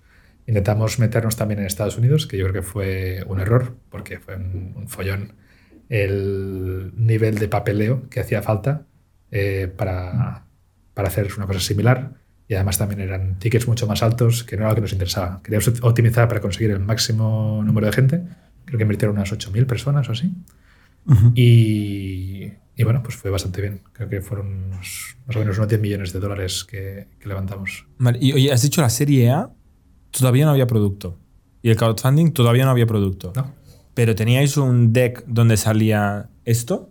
El, ¿O el inter- teléfono? interno que Google pudo ver, sí. Google vio que estabais trabajando en unos auriculares Y en inalámbricos. el teléfono. Y tenéis Y un, teléfono un también, Figma. ¿eh? Sí, sí, también. Tenéis un Figma. No, no, Figma, no, no. Era, era un Google, un Google Sheet, supongo que sería. Un Google Sheet. O sea, un Excel. Sí. No, no. Eh, Google Slide, sí. Un Slideshow. PowerPoint. Slideshow. Sí, PowerPoint, sí, sí. O sea, una presentación. Pero, Sí. pero que, no, pero Figma a nivel de diseños. Teníais diseños ya hechos, teníais Sí, sí, no, visuales. tenemos, tengo por casa un, un libro, digamos, el libro fundacional con todos los diseños. Eh, creo que fue muy interesante el- las primeras reuniones que tuvimos en cuanto a diseño, porque estábamos barajando diferentes opciones. Y fue ver opciones que empezaban a ser un poco transparentes y decir, esa es la dirección en la que tenemos que ir. Y ahí nos metimos... ¿Y había lleno. prototipo? Prototipo, Para la serie A, ¿había algo en el bolsillo? Eh, no sé si teníamos prototipos aún. Creo que sí, pero no eran transparentes. De hecho, por, por casa tengo, tengo algunos y eran. Porque ahora son transparentes, ¿eh? O sea, este es transparente. El, Sí, a ver si le quitas la, la carcasa. Que transparente parece lo fácil, ¿no? De hacer un teléfono. O sea, ponerle un plástico Es transparente. complicadísimo. Sí, esto es lo difícil. de- es de lo peor. Sobre todo para que, para que se vea algo. No, claro. Lo difícil es poner algo detrás interesante. Entonces, el, el O sea, problema aquí- con aquí se ve como- muchas lucecitas, ¿eh? Todo esto de Para la audiencia que está en el en solo audio, pues es como se ven chips, ¿no? Pero No, chips, tampoco, no, trozos bueno, de sí, trozos de plástico, pero como son como componentes LEDs. de una Sí, a ver, ¿no? De se, una placa. ve, se ve lo que sería el Tesla Coil para la carga inalámbrica, que es un poco la parte central. Se ve también un poco las partes que cubren ciertos chips y alguno de los cables de ribbon que llevan energía o datos de una parte de una placa a otra. Vale. Entonces, bueno, esto Y un luego una serie de LEDs que le Sí. da ahí un toque gamer. un- bueno, no diría gamer, sino que es un poco un... Creemos que, que la gente está muy enganchada a sus teléfonos. Entonces, el hecho de poder poner el teléfono boca abajo, que no puedes ver la pantalla, y que aún así tengas notificaciones de las cosas que son más importantes, era un concepto que nos gustaba bastante. Y de ahí que, digamos, naciese lo que llamamos Clip Interface, que es esto que tenemos aquí. Vale. Vale, entonces, eh, bueno, levantáis en total 150 millones. Entra gente como Equ- Equ- Equity Ventures, que es un fondo enorme, ¿no? Ujú, Private equity principalmente, con una rama un poquito growth. 150 millones, ¿correcto? En total. Es lo que dice Crunchbase. Por ahí, por ahí está la cosa. Vale. Y, y la última, hace nada, nada, acabáis de cerrar una otra ronda de crowdfunding. No, esto hace un año más. Ah, hace un año, hostia, Sí. es verdad. A ver, como me veía abrir. Vale. Eh, y en esta última ronda, la valoración que era pública, ¿cuál fue?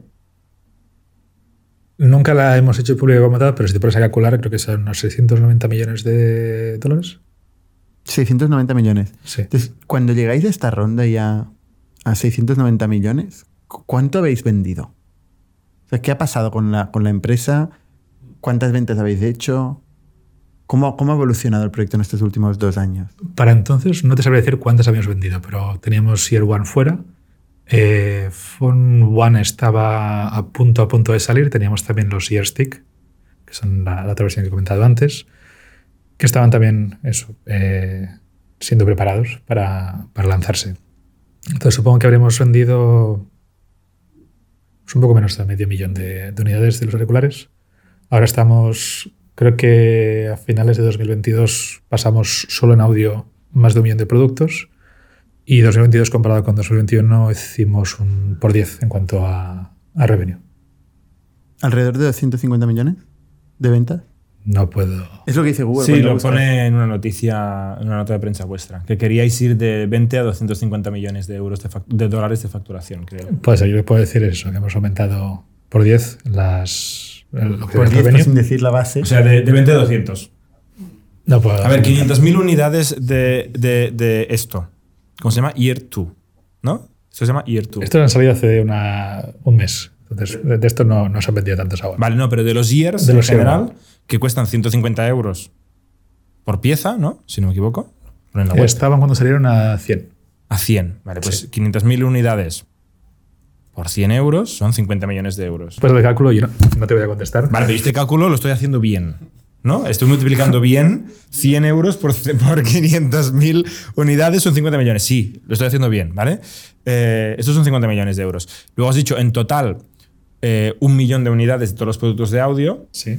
a un promedio de unos 100 euros más o menos, ciento y poco euros por, por unidad, son 100 millones de euros de facturación total en la historia Con de la cual no son compañía. 250 millones. Pero luego faltan los teléfonos. ¿Cuántos teléfonos habéis vendido? No lo decís. Tampoco. Pero poquitos. ¿No? Es más recién, es un producto bastante más recién y más caro. Hombre, llevará unos nueve meses. Hemos vendido unos cuantos. Pero quiero decir, sí, pero comparado con esto, que es un producto también que, digamos, de- o sea, yo he estado muy cerca de comprarme Sí, sí, es esto. un poco más impulse buy Exacto. comparado con. Yo estaba así de comprarme. No sé por qué no me los compré, de hecho. Se me una de las veces que se me han estropeado estos, eh, un amigo me habló de, de- de los Nothing Year One, creo que eran, Sí. y 100 euros. Me acuerdo, me acuerdo que eran 100 euros y dije, oye, pues estoy harto de gastarme 200 y pico en esto varias veces. Me compro los de 100, pruebo a ver qué tal, que me han dicho que son mejores que los de Apple. Mm. Eh, o sea, con el teléfono no. El teléfono es una decisión mucho más grande para mí, al menos. Cambiar Sí. de, de plataforma Apple a plataforma Android, un dispositivo, una marca menos conocida y tal, es una decisión más grande, con lo cual mi intuición es que será una o dos órdenes de magnitud por debajo que las unidades estas. Esta es mi intuición. Eh, hombre, igual. No, no está tan lejos de, de lo que os esperáis. Tienes que pensar que nues- nuestro. ¿Porque lo venden las operadoras? ¿O Depende de la porque- operadora, cuál es- cuál una distribución bastante, bastante amplia. Que esto no lo venden las operadoras. Los auriculares los Bueno, de vendéis hecho sí, también. sí, sí que lo venden también. Eh, y de, de hecho lo venden bastante bien. Tenemos aquí acuerdo con Yoigo Más Móvil eh, en España y, Vale. y se vende muy bien. También a nivel europeo tenemos acuerdo con Amazon y aquí eh, a nivel retail también estamos bastante bien surtidos. El Corte Inglés, MediaMarkt, NAC. ¿Qué, qué split tiene esto? Amazon, por ejemplo, ¿cómo de importante es para vosotros? He visto que, que está en Amazon y solo en, Am- en exclusiva en Amazon. ¿Algún Eh, modelo concreto? El 828 en concreto de este sí está en exclusiva en Amazon. Eh, a ver, Amazon son una potencia, pero nuestro negocio principal, a menos en teoría, es la parte de nuestra web. Nocindo Tech, el D2C, es una parte clave y de hecho es la que estoy empezando yo a llevar desde hace unos meses eh, dentro de la empresa. ¿Por qué empiezas a llevarla tú ahora? Dentro de OnePlus, la empresa anterior, eh, D2C, el OnePlus.net o OnePlus.com más recientemente, eh, era una parte muy importante del negocio. Y evidentemente cuando tú tienes control sobre eh, digamos, la distribución, etcétera, etcétera, tienes unos márgenes un poco superiores. No es una, una barbaridad, pero son superiores a lo que puedes tener con un Amazon o con cualquier retailer o con cualquier operador. Entonces, evidentemente, nos interesa más no depender de terceros y hacernoslo nosotros solos. Eh, ¿Por qué me meto yo ahora con el tema de e-commerce? Porque lo tenemos un poco abandonado.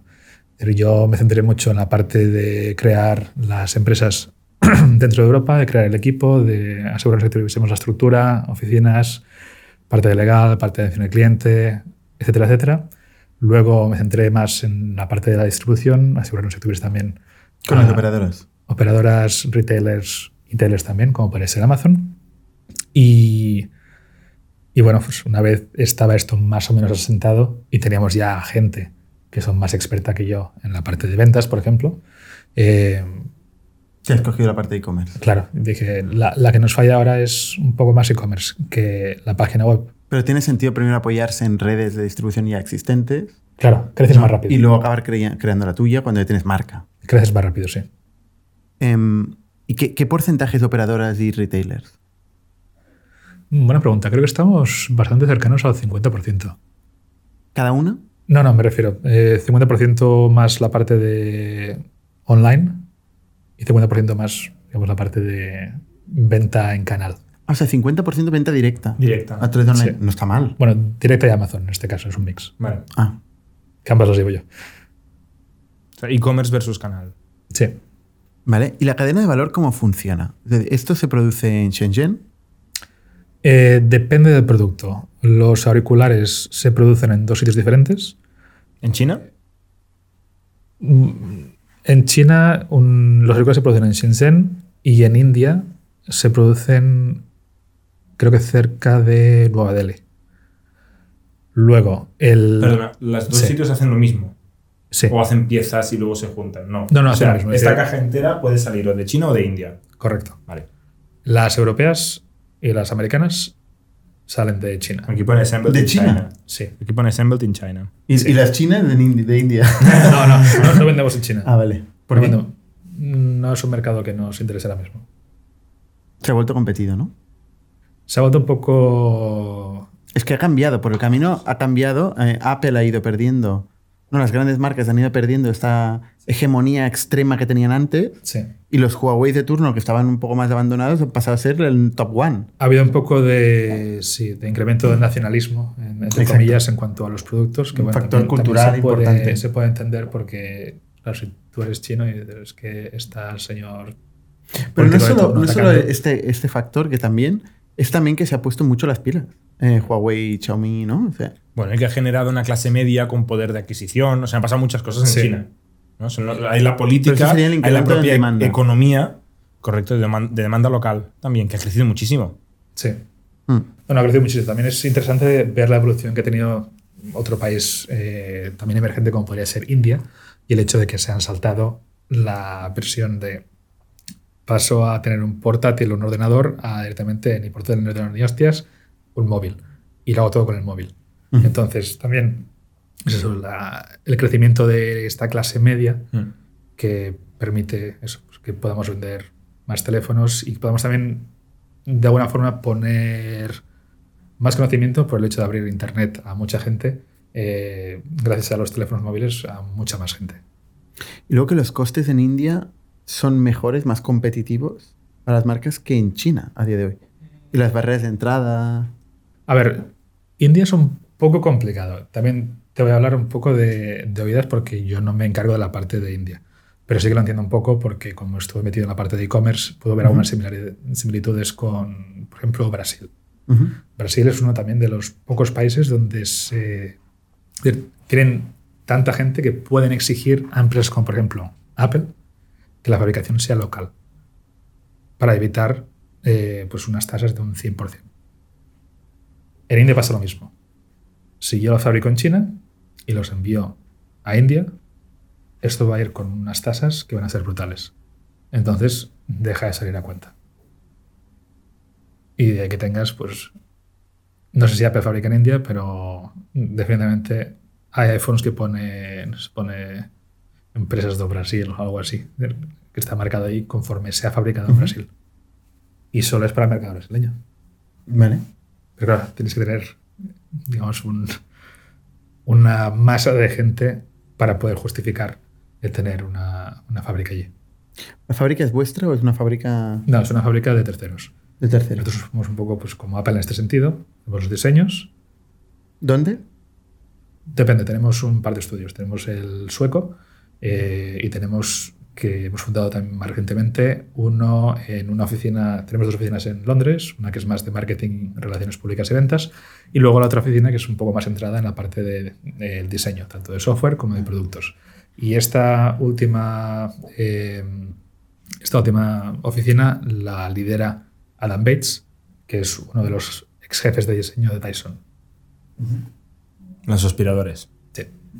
Y esto, eh, eh, tienes Engineering, que lo hemos hablado antes, acaba entrando como un cofundador más, ¿no? O sea, Correcto. es un socio. Sí. ¿Mayoritario o minoritario? Minoritario. Minoritario. Y ellos os ayudan con su diseño Sí. y con algo más. Bueno, eh, Fabricación, producción, porque ellos también hacen electrónica. eh, sí, pero no tengo muy claro dónde la hacen. Yo creo que también la, la acaban haciendo en el mismo sitio que la hacemos nosotros. Que no, no físicamente en las, mismas, en las mismas fábricas, pero sí que acaban siendo todo fabricado de una forma u otra en Asia. Vale. A ver, O sea, lo- principalmente lo- el partnership es diseño. Sí, correcto. Y la cosa es, el no tener fábricas propias, lo que nos ayuda es un poco a intentar ir al país donde tienen más expertise para el tipo de producto que hacemos. Decir, por ejemplo, pues el teléfono igual ahora sí que China es el sitio donde tenemos que ir, pero igual en el futuro si hacemos, yo qué sé, lavadoras, pues igual, no sé, igual es Rumanía. No lo sé. Entonces, digamos, esto nos da cierta flexibilidad para poder elegir cuáles son los mejores sitios en base a quien lo hace mejor. ¿Qué cuesta eh, arrancar una empresa que haga teléfonos o auriculares? Auriculares menos, pero teléfonos millones. ¿Pero ¿Por qué millones si no produces? El tema del RD, eh, los prototipos. O sea, los- diseñar un teléfono cuesta mucho dinero. Sí. Pero podrías diseñar un teléfono muy simplito con poco dinero, entiendo yo. Sí, claro, podías ir a una empresa que ya tiene una serie de teléfonos, como han hecho otras empresas españolas, al principio sobre todo. BQ. No voy a decir No de muchas empresa, pero cier- cierta empresa española que ya no existe, eh, como tal, eh, sí, al principio empezó así. O sea, se, va se a la fábrica de Coolpad. Y le dice, Concreto. yo también quiero un teléfono como este. Sí, cámbiame esto, esto y esto. Esto no cuesta mucho dinero. Claro, pero bueno, así empezaron y fueron evolucionando hasta que tenían ya un diseño propio. Entonces sí que iban a la misma empresa, le decían, esto que has hecho no, vamos a hacer esto de esta otra forma. Y le daban los diseños eh, que ellos fabricaban. Entonces, eh, lo que más cuesta no es la parte del diseño como tal, sino es un poco la parte de molding, prototyping, el asegurarse que tengas los diferentes pasos por los cuales pasa un producto, desde el Engineering Verification Stage, que son los EVTs, que son los, los primeros, el Design Verification Test, que son los DVTs, que son ya un poco más productos casi listos, el PVT, que es el Product Verification Test, que es ya justo antes de hacer más eh, production, y luego MP, que es ya más production, que es sacarlos a... Y todos Esto estos por- costes los tiene tu partner en China que los fabrica, pero obviamente tú los tienes que cubrir. No solo eso, sino que siendo una empresa tan pequeña y habiendo habido muchos casos de empresas que han empezado en este sector y han fallado, pues muchas veces es o nos pagas en 30 días o incluso nos prepagas o nos pagas a no sé cuántos días vista. Y claro, eh, necesitas un músculo capital muy importante o digamos una estrategia de cash flow bien pensada para conseguir no pillarte los dedos y decir, es que tengo todo el dinero en stock, ¿cómo pago los sueldos? No nos ha pasado porque somos prudentes, pero a otras empresas sí que les ha pasado.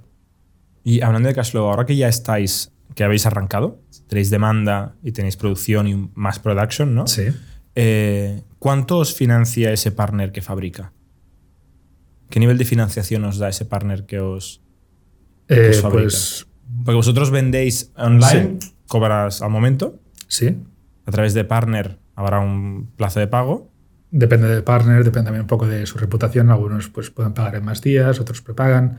Depende también un poco de, de cómo lo tenemos. Tenemos acuerdos bastante buenos con ciertos partners que nos ayudan eh, pagando X días eh, por avanzado. Entonces eso nos ayuda también con el cash flow.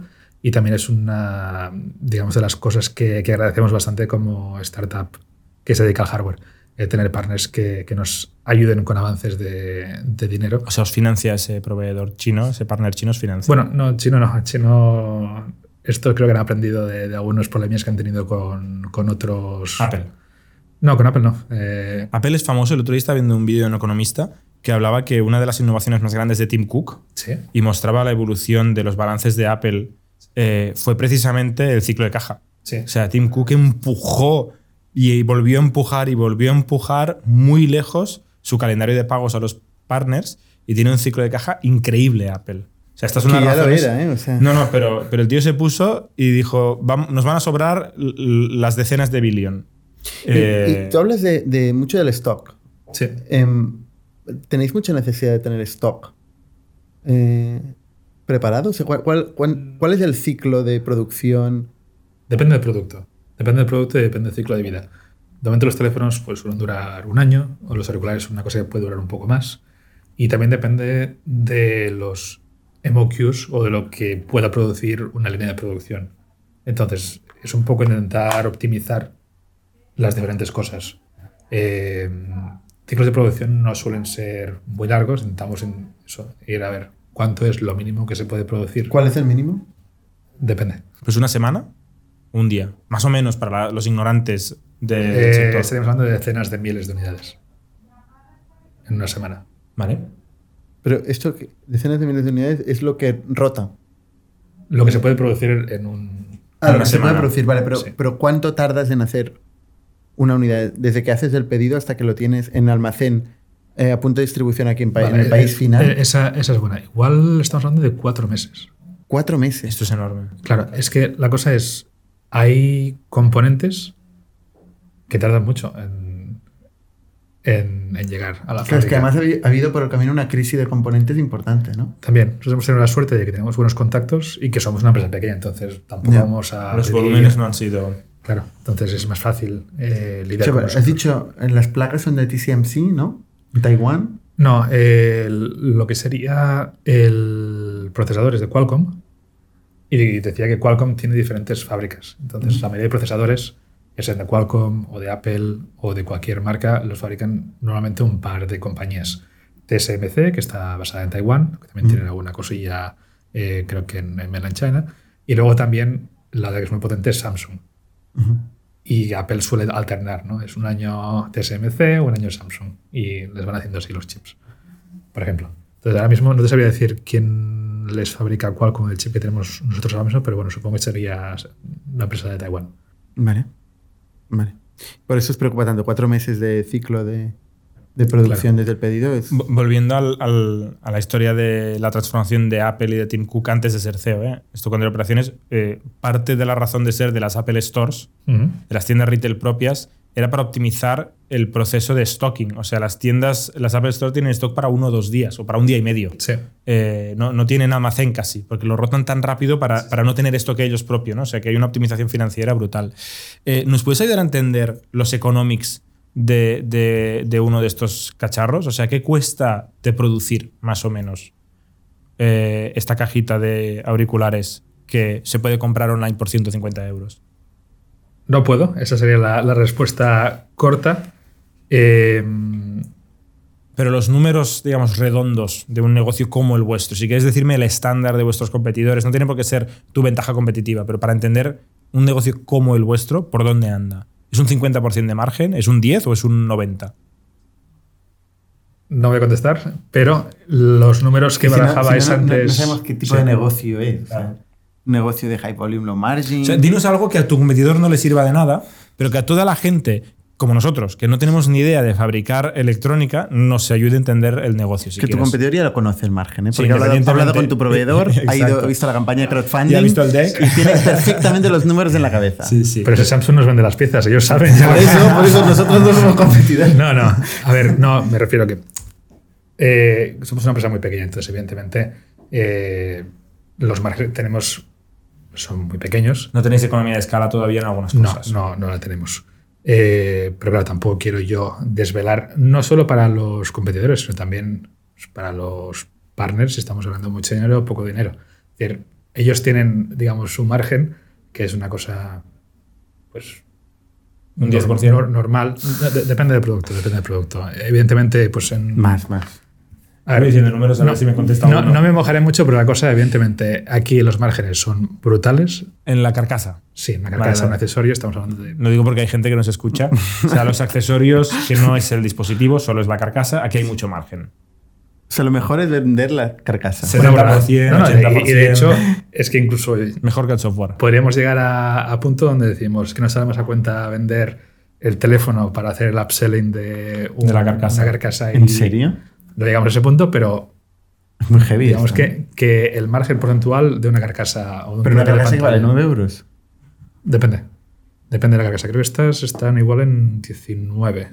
Bueno, claro, entonces, Es claro, premium. entonces claro que tiene Es premium. margen. Los 10 son todo margen. Tiene que ser eh, bien transparente. Que no, que no se ponga, no- que no se ponga amarilla. Tú no estás siendo tan transparente como los dispositivos, ¿eh? Es verdad. No, no No me estás diciendo nothing. Y Claro, lo, lo- lo Pero, que pero, dice. oye, una pregunta, pues, solo para- porque quiero entenderlo. Sí, El promedio de la industria, sí. ¿Cuál es el promedio de la industria de cross margin? Que esto lo sabe todo el mundo, los proveedores, los distribuidores. Lo- los únicos que consiguen ganar un pastizal en la industria de la telefonía es Apple. ¿Vale? Los únicos. ¿Vale? Y estamos hablando de márgenes eh, 42,5%. sí, cercanos al 50%. O sea, estaremos En el iPhone, ¿eh? Entre en el un iPhone. 10 y un 30% de margen de rango en la industria tuya. Puede ser, sí. Cómodamente Depende estaremos de, por ahí. de la empresa, sí. ¿vale? O sea, por un dispositivo de 150 euros podríamos estar generando de margen bruto, no, perdón, sí, 150 euros, que es esto, entre 15 y 50 euros. No, estaríamos hablando de teléfono para Vale. esos márgenes que has dicho tú antes. Vale. Es decir, un margen. Que- Esos son 400 euros. La cosa es, para teléfonos, depende también de la estrategia de la, de la empresa. Es decir, hay algunos que tienen múltiples productos y que pueden coger y decir, en el tope de gama, mm, igual un 5% me vale. Y donde gano realmente es, digamos, en el mass en market. media. sí, sí. Sí, en mass market, en el, en el que voy a poder hacer un poco más de volumen. Hay otras empresas que pues van, lo que decías tú, eh, high volume, low margin. Entonces, pues con un 7-8% se pueden conformar incluso en productos que están igual en los 200 euros. Vale. Lo bueno de los auriculares, evidentemente, es que tenemos poco más de, de Más margen. margen. Y veo que, veo que también es el caso de los AirPods, ¿eh? Sí, O sea, tienen más margen para Apple que el propio iPhone. sí, sí, sí. Es que la complejidad que hay aquí dentro y aquí no tiene nada que ver. Ya, pero es, una, es arbitrario, ¿eh? O sea, podrías bajar el precio. Sí, pero no les da la gana. No ya, les da ya la me gana. gustaría. Ya me gustaría. Pero y eso es porque no tienen presión competitiva, que imagino Bueno, que esto con el tiempo Está empezando. está cambiando, ¿no? Pero ha estado, ha estado muy solo Apple con, con sus AirPods. Han estado bastante solos, sí. Y creo que a nivel de, de diseño y especificaciones, como que no han conseguido el resto de marcas eh, hacerle nada de sombra. Es que van muy bien, ¿eh? Bueno, O sea, hasta- que no va el A ti no te van tan bien. Pero quizá es la oreja tuya, ¿eh? bueno, llámame, tú llámame que luego me dices, no entiendo nada. es verdad. Pues eso. No sé si el problema es el micrófono, por eso. No, a ver, yo, yo como te he probado muchos auriculares, he probado también muchos relojes y la verdad es que, que hay que reconocerles a Apple que las cosas las hacen muy bien y tienen unos productos muy bien acabados. Que sí, que hay, suelen haber problemas puntuales eh, que igual tienen también que ver, en este caso los auriculares, pues con o el que se han ensuciado un poco o, Sí. o lo que sea. Pero digamos que como empresa son el referente. ¿Queréis llegar a- al tamaño de Apple? Hostia, ¿O no, o no forma parte? O sea, ¿es, es realmente un objetivo vuestro hacerle sombra a Apple? ¿O no la- hace falta? La ambición está ahí porque hay que apuntar siempre alto. Trillion, ¿eh? La ambición está ahí porque hay que apuntar siempre alto. Evidentemente, eh, esto suena a estoy muy flipado. Pero, hombre, hay que ser realista. Todo el mundo que pasa por aquí está muy flipado, no pasa nada. Sí. Hombre, sí, No, si te metes a hacer una empresa. Exacto. Si te metes a hacer una empresa, sí, tienes que estar un poco más para allá que para acá. No, a ver, la, la cosa es, nosotros tenemos mucha, mucha ambición. eh, no creo que lleguemos a- al volumen que tiene Apple porque es inhumano. Es que es, es tan difícil de, de entender. eh, eso, de tener más capitalización bursal que el PIB de muchos países desarrollados. Es, es- es que Que son cosas diferentes, pero sí, pero sí sorprende. Y y una cosa, eh, eh, si ahora te ofrecen un billón por la empresa. por mi parte de la empresa. o por tu la parte de la empresa? no, no, Nah. por el total. No, no. ¿Y por tu parte? Hombre, eso es mucha pasta. Por tu parte no está mal, ¿eh? No, no. A ver, como te decía, la- lo que nos mueve a la mayoría de los cofundadores, eh, al menos a mí, eh, es la pasión por la tecnología. Entonces, eh, el hecho de darme dinero pues, pues, está muy bien, pero digamos que no tenemos un, un exit en mente que digamos, eh, queremos llegar a no sé cuánto y vendemos o hacemos IPO. No, esa no es la meta. La meta es, mm, hombre, sería jubilarnos en la empresa. En el cap table veo que tenéis a. ¿Cómo se llama este? El, el que montó Nest. Eh, Sí, Tony Fadell. Tony Fadell. Tony Sí. Fadell, ¿no? Sí, sí, sí. Eh, Nest un montón de productos más. Este es un grande, ¿no? Eh, empezó con El, el, el iPod. iPod, el iPod creó el Sí. iPod. Estaba pensando, ¿qué producto épico ha hecho el iPod? Sí, sí, sí. Sí, que es un perfil que es diseñador, ingeniero, no es un poco Sí. personal renacimiento. Sí, sí.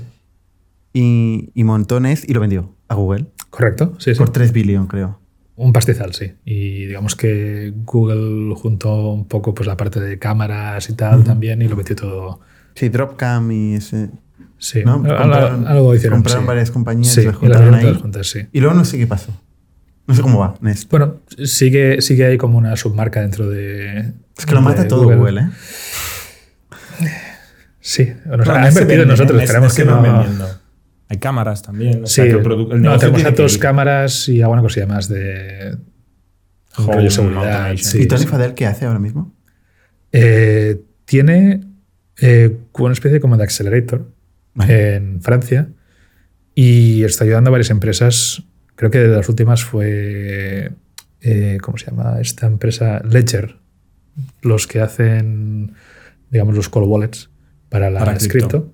Pues eh, digamos que diseñó con ellos una para NFTs, con una pantalla. Que esto no hace mucho. Que vi un vídeo sí. Muy chulo de cómo meses anunciaba el último modelo, ¿no? Sí. X, creo que se llama, Sí. Ledger X o algo Sí, así. un- sí. Tenéis, tenéis así como business angels curiosos, ¿no? Por ejemplo, al CEO de Reddit, Sí, sí, sí. ¿no? Eh, Steve Hoffman. Y luego tenéis a Casey Neistat, que es un youtuber. sí. ¿Cómo, ¿Cómo? llegáis a ellos y por qué? Luego también tenemos a otros que no se conocen tanto, como puede ser un cocinero muy famoso que hace series en Netflix. ¿Un cocinero? Sí, que no voy a decir el nombre porque no, no nos ha dado permiso. Eh, a gente que ha trabajado. Qué rabia, ¿no? Tener un cocinero muy famoso y no poder decir quién es. Entonces, ¿de qué os sirve? Bueno, no, a ver, la, la cosa es tenemos la amistad, entonces por eso decidieron invertir, porque vieron algo en la empresa y vieron algo también en. Pero no os ayuda con su fama. No, no, no. También tenemos a, a gente que ha estado en su día en varias empresas importantes dentro de Silicon Valley que tampoco quieren hacerlo público, un poco por, supongo que por no... Y entraron en la, en la seed round. Sí, O sea, esto es Cal, que, que es muy networker y, sí, a y ver, consiguió eh, tirar el hilo y ir llegando a gente así. sí, era un poco los contactos que teníamos nosotros de bueno, nuestra época anterior. Eh, nos hemos hecho amigos de Casey en su día. Casey Intentamos- Sí, intentamos... Pero eh, Casey Neistat tiene pasta como para invertir tanto. Joder, si tiene pasta. ¿Sí? Sí, sí, creo que, que YouTube le, le fue muy bien. Porque vendió la, vendió la empresa, ¿no? Sí, también. A la CNN, ¿no? Sí, algo así. Sí. Y luego se lo petaron. A ver, el net worth, el net worth que dice Internet está alrededor de 20 millones de dólares. Que es mucho, que nos pillara. Puede ser. yo, creo, yo creo que tiene más. Yo digo una, una búsqueda de Google. Yo creo que no fue una gran, no sé, no fue una gran venta. Pero... Net worth de Casey Neistat. Yo- y es que lo, he Sí, sí, sí, varios sí. vídeos. Que también he buscado el de Carl Pay, por cierto, y ponía alrededor de... Porque he pensado, hombre, lo de OnePlus, esto ha generado mm, patrimonio seguramente. Y ponía 10 millones, pero bueno, estas son estas webs que se lo No, y también lo busqué hace unos días porque me, me, dio, me- dio- me dio curiosidad. No, yo, yo no, no, apare- no aparezco. Tú no pareces, ¿eh? Muy under the radar. Sí, sí, a mí ya me gusta. Está todo en Caimán. No, no, esto, esto hay que declararlo, hombre. Eh, no, a ver, la, los números que, que suelen salir en las webs no, esto- no están muy. No, no, está, está muy inventado. Yo creo que hacen esta estrategia que- que hago yo también en el podcast, que es decir un número para que el otro se enfade y dice, no, está mal, y te digan el bueno. Sí, sí. Pero tú no reveles tus secretos, hombre. Ah, mierda, esto la lo gente no cortamos. escucha. Eh, Oye, pero, o sea, tú te has dedicado parte de tu vida a explicar las interioridades de las empresas en Sí. los blogs y ahora no dices nada. Supongo que pues, has aprendido la lección, ¿no? De... Sí, a ver, como te decía, la problemática es un poco el intentar generar ese misterio que, que nos ayuda a atraer a la gente, eh, a la empresa, y que también yo creo que era un poco lo que hacía más mágica Apple en su día, cuando no sabías qué era lo que iban a era sacar. secreto. Claro, y ahora es venga leaks, venga leaks, venga leaks. Ya no es lo mismo. No es lo mismo.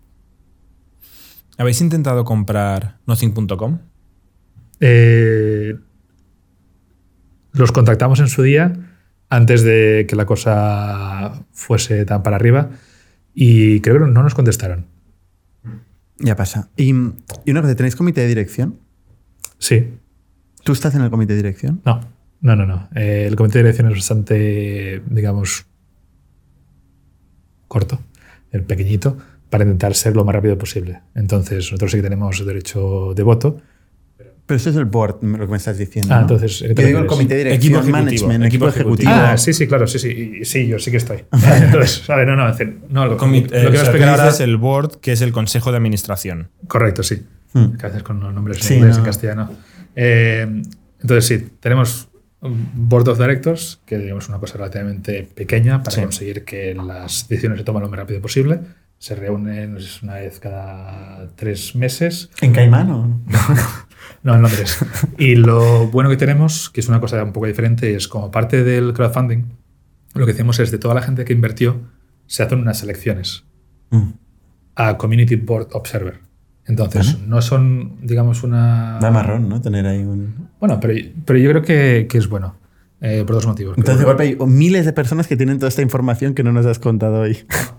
Estoy yendo a CrowdCube a ver si hay más información. No, ta- también somos, que muy, cuenta. también somos muy secretivos en este sentido. Entonces, eh, la cosa es, el board member o board observer, es el community board observer es una persona que representa a la comunidad de inversores eh, o la comunidad en general de, de Nothing y se dedica, digamos, a, a explicarnos un poco la visión que tiene el usuario de lo que estamos haciendo o también ayudarnos a tomar ciertas decisiones, digamos, pues, en representación de, de la comunidad de usuarios. Eh, se hacen elecciones una vez al año, hemos tenido de momento a dos eh, Community Board Observers. ¿Y ¿Quién se presenta? Es cuando dices Pues- mi, mi primo. No, no, no, no, no, no, gen- gente muy comprometida. Vale. Eh, de hecho, al primero lo contratamos como, eh, digamos, parte de miembro de- del equipo de Es comunidad. interesante este concepto, ¿eh? Sí, De tener al cliente, la comunidad dentro del governance de la compañía, Claro. como observador y como voz, pero es interesante. Claro, a ver, no tiene acceso a toda la información que tienen el resto de board members, pero lo que es interesante aquí es, digamos, que nos eh, tiene en check para asegurar de que no nos vayamos un poco... Hmm. No es del cliente, ¿eh? es del inversor. ¿eh? Bueno, en Pero este es- caso es, es- cliente. es un ¿eh? En este caso es, es- es es el, mix. es el fan. Es el fan. Es un mix, sí. Vale. ¿Y estáis todos en remoto? No, no, no. Eh, tenemos las oficinas principales en Londres, eh, tenemos a media gente allí, hacemos un modelo híbrido. eh, la gente trabaja martes y jueves desde la oficina y el resto de días, pues un poco como lo vean, la mayoría se queda en casa, pero tenemos también algunas facilidades. El rollo, pues si vienes el lunes tienes el desayuno pagado por la empresa, si vienes el viernes y te quedas hasta las 5, pues tenemos cerveza y sidra y tipo de cosas así. Sidra. Sí, que en Inglaterra, a mí me mola la sidra, a mí la cerveza no. Entonces, bueno, pues ese tipo de, de ¿Pero tú estás en Inglaterra o en Barcelona? Yo estoy en Barcelona. Soy, digamos, un- una de las no pocas oficina. excepciones. No tenemos oficina aquí, tenemos también a tres personas en Madrid, tenemos una persona en Francia, una un par en Holanda. eh, Y que vas volando constantemente. Sí, eh, suele ser una vez al mes. eh, Ah, tampoco mucho. No, no, no, no está mal. Eh, paso una semana por ahí y intento que coincida eso, que sea menos martes y jueves, para poder estar ahí con, con la gente de, de mi equipo. Vale. ¿y ¿Tú hablas con Cal cada día? Prácticamente sí. Oye, y la- una última, última pregunta. Sí. Em, Yo tengo otra, ¿eh? ¿Ah, sí? Pues me dispara. ¿Relojes? Yo me he fijado que llevas el, el reloj este de colaboración y he pensado en Nothing, Nothing Watch. No, e- esto lo llevo igual que llevo también las, las Yeezys estas de, de Adidas, porque una de las cosas que aprendimos dentro de OnePlus era si nos centramos mucho en un usuario tech, llega un momento que llegamos al máximo de usuarios eh, que nos conocen y es muy difícil salir a digamos, consumo. grupos adyacentes. Es Intentamos que debe ser hacerlo una burbuja, en tal. máximo local. Entonces, aquí lo que queremos hacer es una cosa un poco diferente. La parte tecnológica la tenemos, entonces a los techies los tenemos porque la tecnología es buena y el precio es bueno, los números están, pero también queríamos asegurarnos de que no nos quedábamos un poco encallados y que no pasamos a ser pues los lo frikis techies, como yo, Eh, sino que queríamos conseguir que hubiese gente que son un poco más pues los influencers dentro del grupo de amigos, de no un influencer al uso, no una persona que tenga millones de seguidores en Instagram, pero digamos el, el primero que se compra las nuevas eh, zapatillas deportivas o primero que se compra pues eso, una nueva colaboración de lo que sea. Ese tipo de gente también es la gente que queremos mm, llegar eh, con nuestra marca para intentar pues eso, hacer un poco lo que hizo Apple en su día. ¿no? Tenías la parte más techy y la parte más creativa. O sea que es un poco eh, nuestra versión de, de eso e intentar hacer un poco de sándwich eh, entre los techies que te van a decir sí, el producto es bueno y entre la gente que es un poco más tastemaker y así hacemos el, el sándwich de mass market. O sea, no haréis relojes. No he dicho eso. No, a ver, nuestra ambición es eh, poder hacer un ecosistema completo y esto quiere decir entrar en la parte de salud, entrar en la parte de movilidad, entrar en la parte también de casa. Entonces, no te puedo decir el producto en concreto. O sea, lavadora sí. Eh, y, una, y una cosa, antes has dicho una cosa curiosa, Sí. que es que mm, el futuro lo ves evolucionando a, a nothing. O sea, nothing, pero de no tecnología. Has dicho, puede ser que el futuro no haya tecnología. Y, y es verdad, o sea, tú ves ChatGPT, ¿no? Sí. Y Con una interfaz conversacional puedes hacer todo, ¿no? Ya no hace falta una interfaz de un móvil, una pan- ¿no? O sea, al final, ¿qué, qué, cómo ves tú el futuro? ¿Ves un implante? Esa es una buena pregunta. Eh, yo creo que Elon Musk sí. Eh, yo no lo veo tan claro. Eh, más que nada por eso, por haber estudiado biomedicina, dices, uff, igual nos quedan unos cuantos años para poder ver algo así. Yo lo vería un poco más simplificando eh, y de forma personal, digamos, no es una visión de, de Nothing como tal. Eh, Opinions are my own. Sí, exacto. Más, eh, diría, más rollo wearable. Es decir, la parte que Google hizo con, con las gafas. Pero bien. O sea, el futuro es Google Glasses. Hostia, esto Pues, es... pues no lo sé. No, lo sé si lo es, pero sí, sí que más entrar en la parte wearable. Es decir, el poder eh, hacer algo de uso de mixed reality. Igual. El poder ver cosas en pantalla, pero también estar presente. Eh, y que O sea, realidad aumentada. Sí. Realidad aumentada o eso, mixed reality, es el poder tener realidad aumentada, pero también. Que no sabes si estás en la pantalla o estás en la realidad. Un, un poco eso, un poco de, de mezcla ahí. Yo creo que podría ser interesante ver cómo evoluciona todo esto. Eh, a mí esa es una de las partes que me interesan personalmente y la otra que también me interesa mucho es la parte más de tecnología aplicada a la medicina, eh, que por eso estudio biomedicina. Eh, estamos muy alejados, como Nothing, de, de esta parte, pero creo que, que es interesante ver eh, todas las evoluciones que plantean pues, el tema de computación cuántica, inteligencia artificial, etcétera, etcétera, en el campo de la medicina. Creo que es, va a ser algo clave, una revolución que espero que, que veamos muy pronto. ¿Qué tiene que ver la computación cuántica con la inteligencia artificial y la medicina? No sé si recuerdas, hace unos años había un programa de folding con PlayStation 3 y PlayStation 4, que básicamente lo que era... No sé qué at home, ¿no? ¿Era? Sí, ¿SETI? Algo así. SETI, SETI at home. sí, que era el tema de doblado de proteínas. Entonces, eh, Estoy muy perdido, ¿eh? bueno, es, es- es No, un tú poco- sabes lo que es esto. No te acuerdas, pero sabes lo que es. Vale. Me acuerdo que lo hablamos tú y yo hace años. es, es un poco complejo, pero básicamente... ¿Pero esto es- no era para encontrar extraterrestres? No. ¿El programa SETI? Se- SETI sí, Pero es el mismo concepto. pero es otra cosa diferente. Vale. Crowd computing. Exacto. La, la cosa es, en base a diferentes estructuras de proteínas, se pueden generar diferentes pues, medicamentos o diferentes estructuras que puedan ayudar a, por ejemplo, a, a la ayuda con la cura del Alzheimer, eh, cáncer, etcétera, etcétera. Entonces, eh, esto requiere de muchas simulaciones de la estructura de las proteínas y de cómo se combinan las diferentes partes de la proteína que tienen ciertas polaridades para ver cómo se doblan. Y en base a cómo se doblan, pues digamos que tienen ciertas... Total, me he metido en un rabbit hole. No, también yo, yo lo, tengo, lo tengo bastante oxidado porque eso, hace, no sé cuándo hice el último año de universidad, pero hace ya un montón de tiempo. Pero creo que es algo bastante interesante eso, a nivel de, de encontrar curas eh, pues eso, contra ciertas enfermedades, eh, que podría ser muy interesante. Y para eso hace falta mucha, digamos, mucha potencia a nivel computacional para poder hacer todo esto.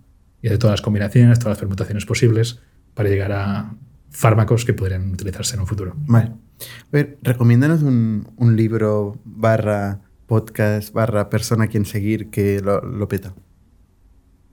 Va a sonar muy endogámico, pero Nothing. Tony Fadell Ah, vale. No, acaba de sacar un libro hace igual cuatro o cinco meses que se llama Build. Y Mm. la verdad es que Sí, es muy, muy interesante. Eh, habla de bueno, pues eso, su experiencia dentro de, de Apple, dentro de eh, Nest, de cómo, digamos, eh, hacía el approach de cara a, crear los productos. Y yo creo que es un, un libro muy interesante, no solo porque sea inversor y porque conversemos de vez en cuando y le pueda pasar, pues mira, mírate el go-to-market plan de este producto y, y te dé feedback, que creo que es muy importante tener a inversores que estén comprometidos y que no solo te dejen la pasta y es un, oye, y las ventas que, no, no, que se comprometan y que ayuden. Y, y él es uno de los eh, ejemplos. Muy bien. Pues muchísimas gracias A vosotros. y, y mucha suerte. Gracias. Hasta la semana que viene. Somos un ecosistema de startups tech de Barcelona, creadores de Camalún, Kipu y Factorial, entre otras. Ofrecemos más de 5.000 metros cuadrados de coworking a startups y organizamos eventos diarios para discutir negocio y tecnología hasta la saciedad. Desde ITNIC Fund invertimos en equipos con capacidad de construir grandes productos y negocios. ¡Te esperamos!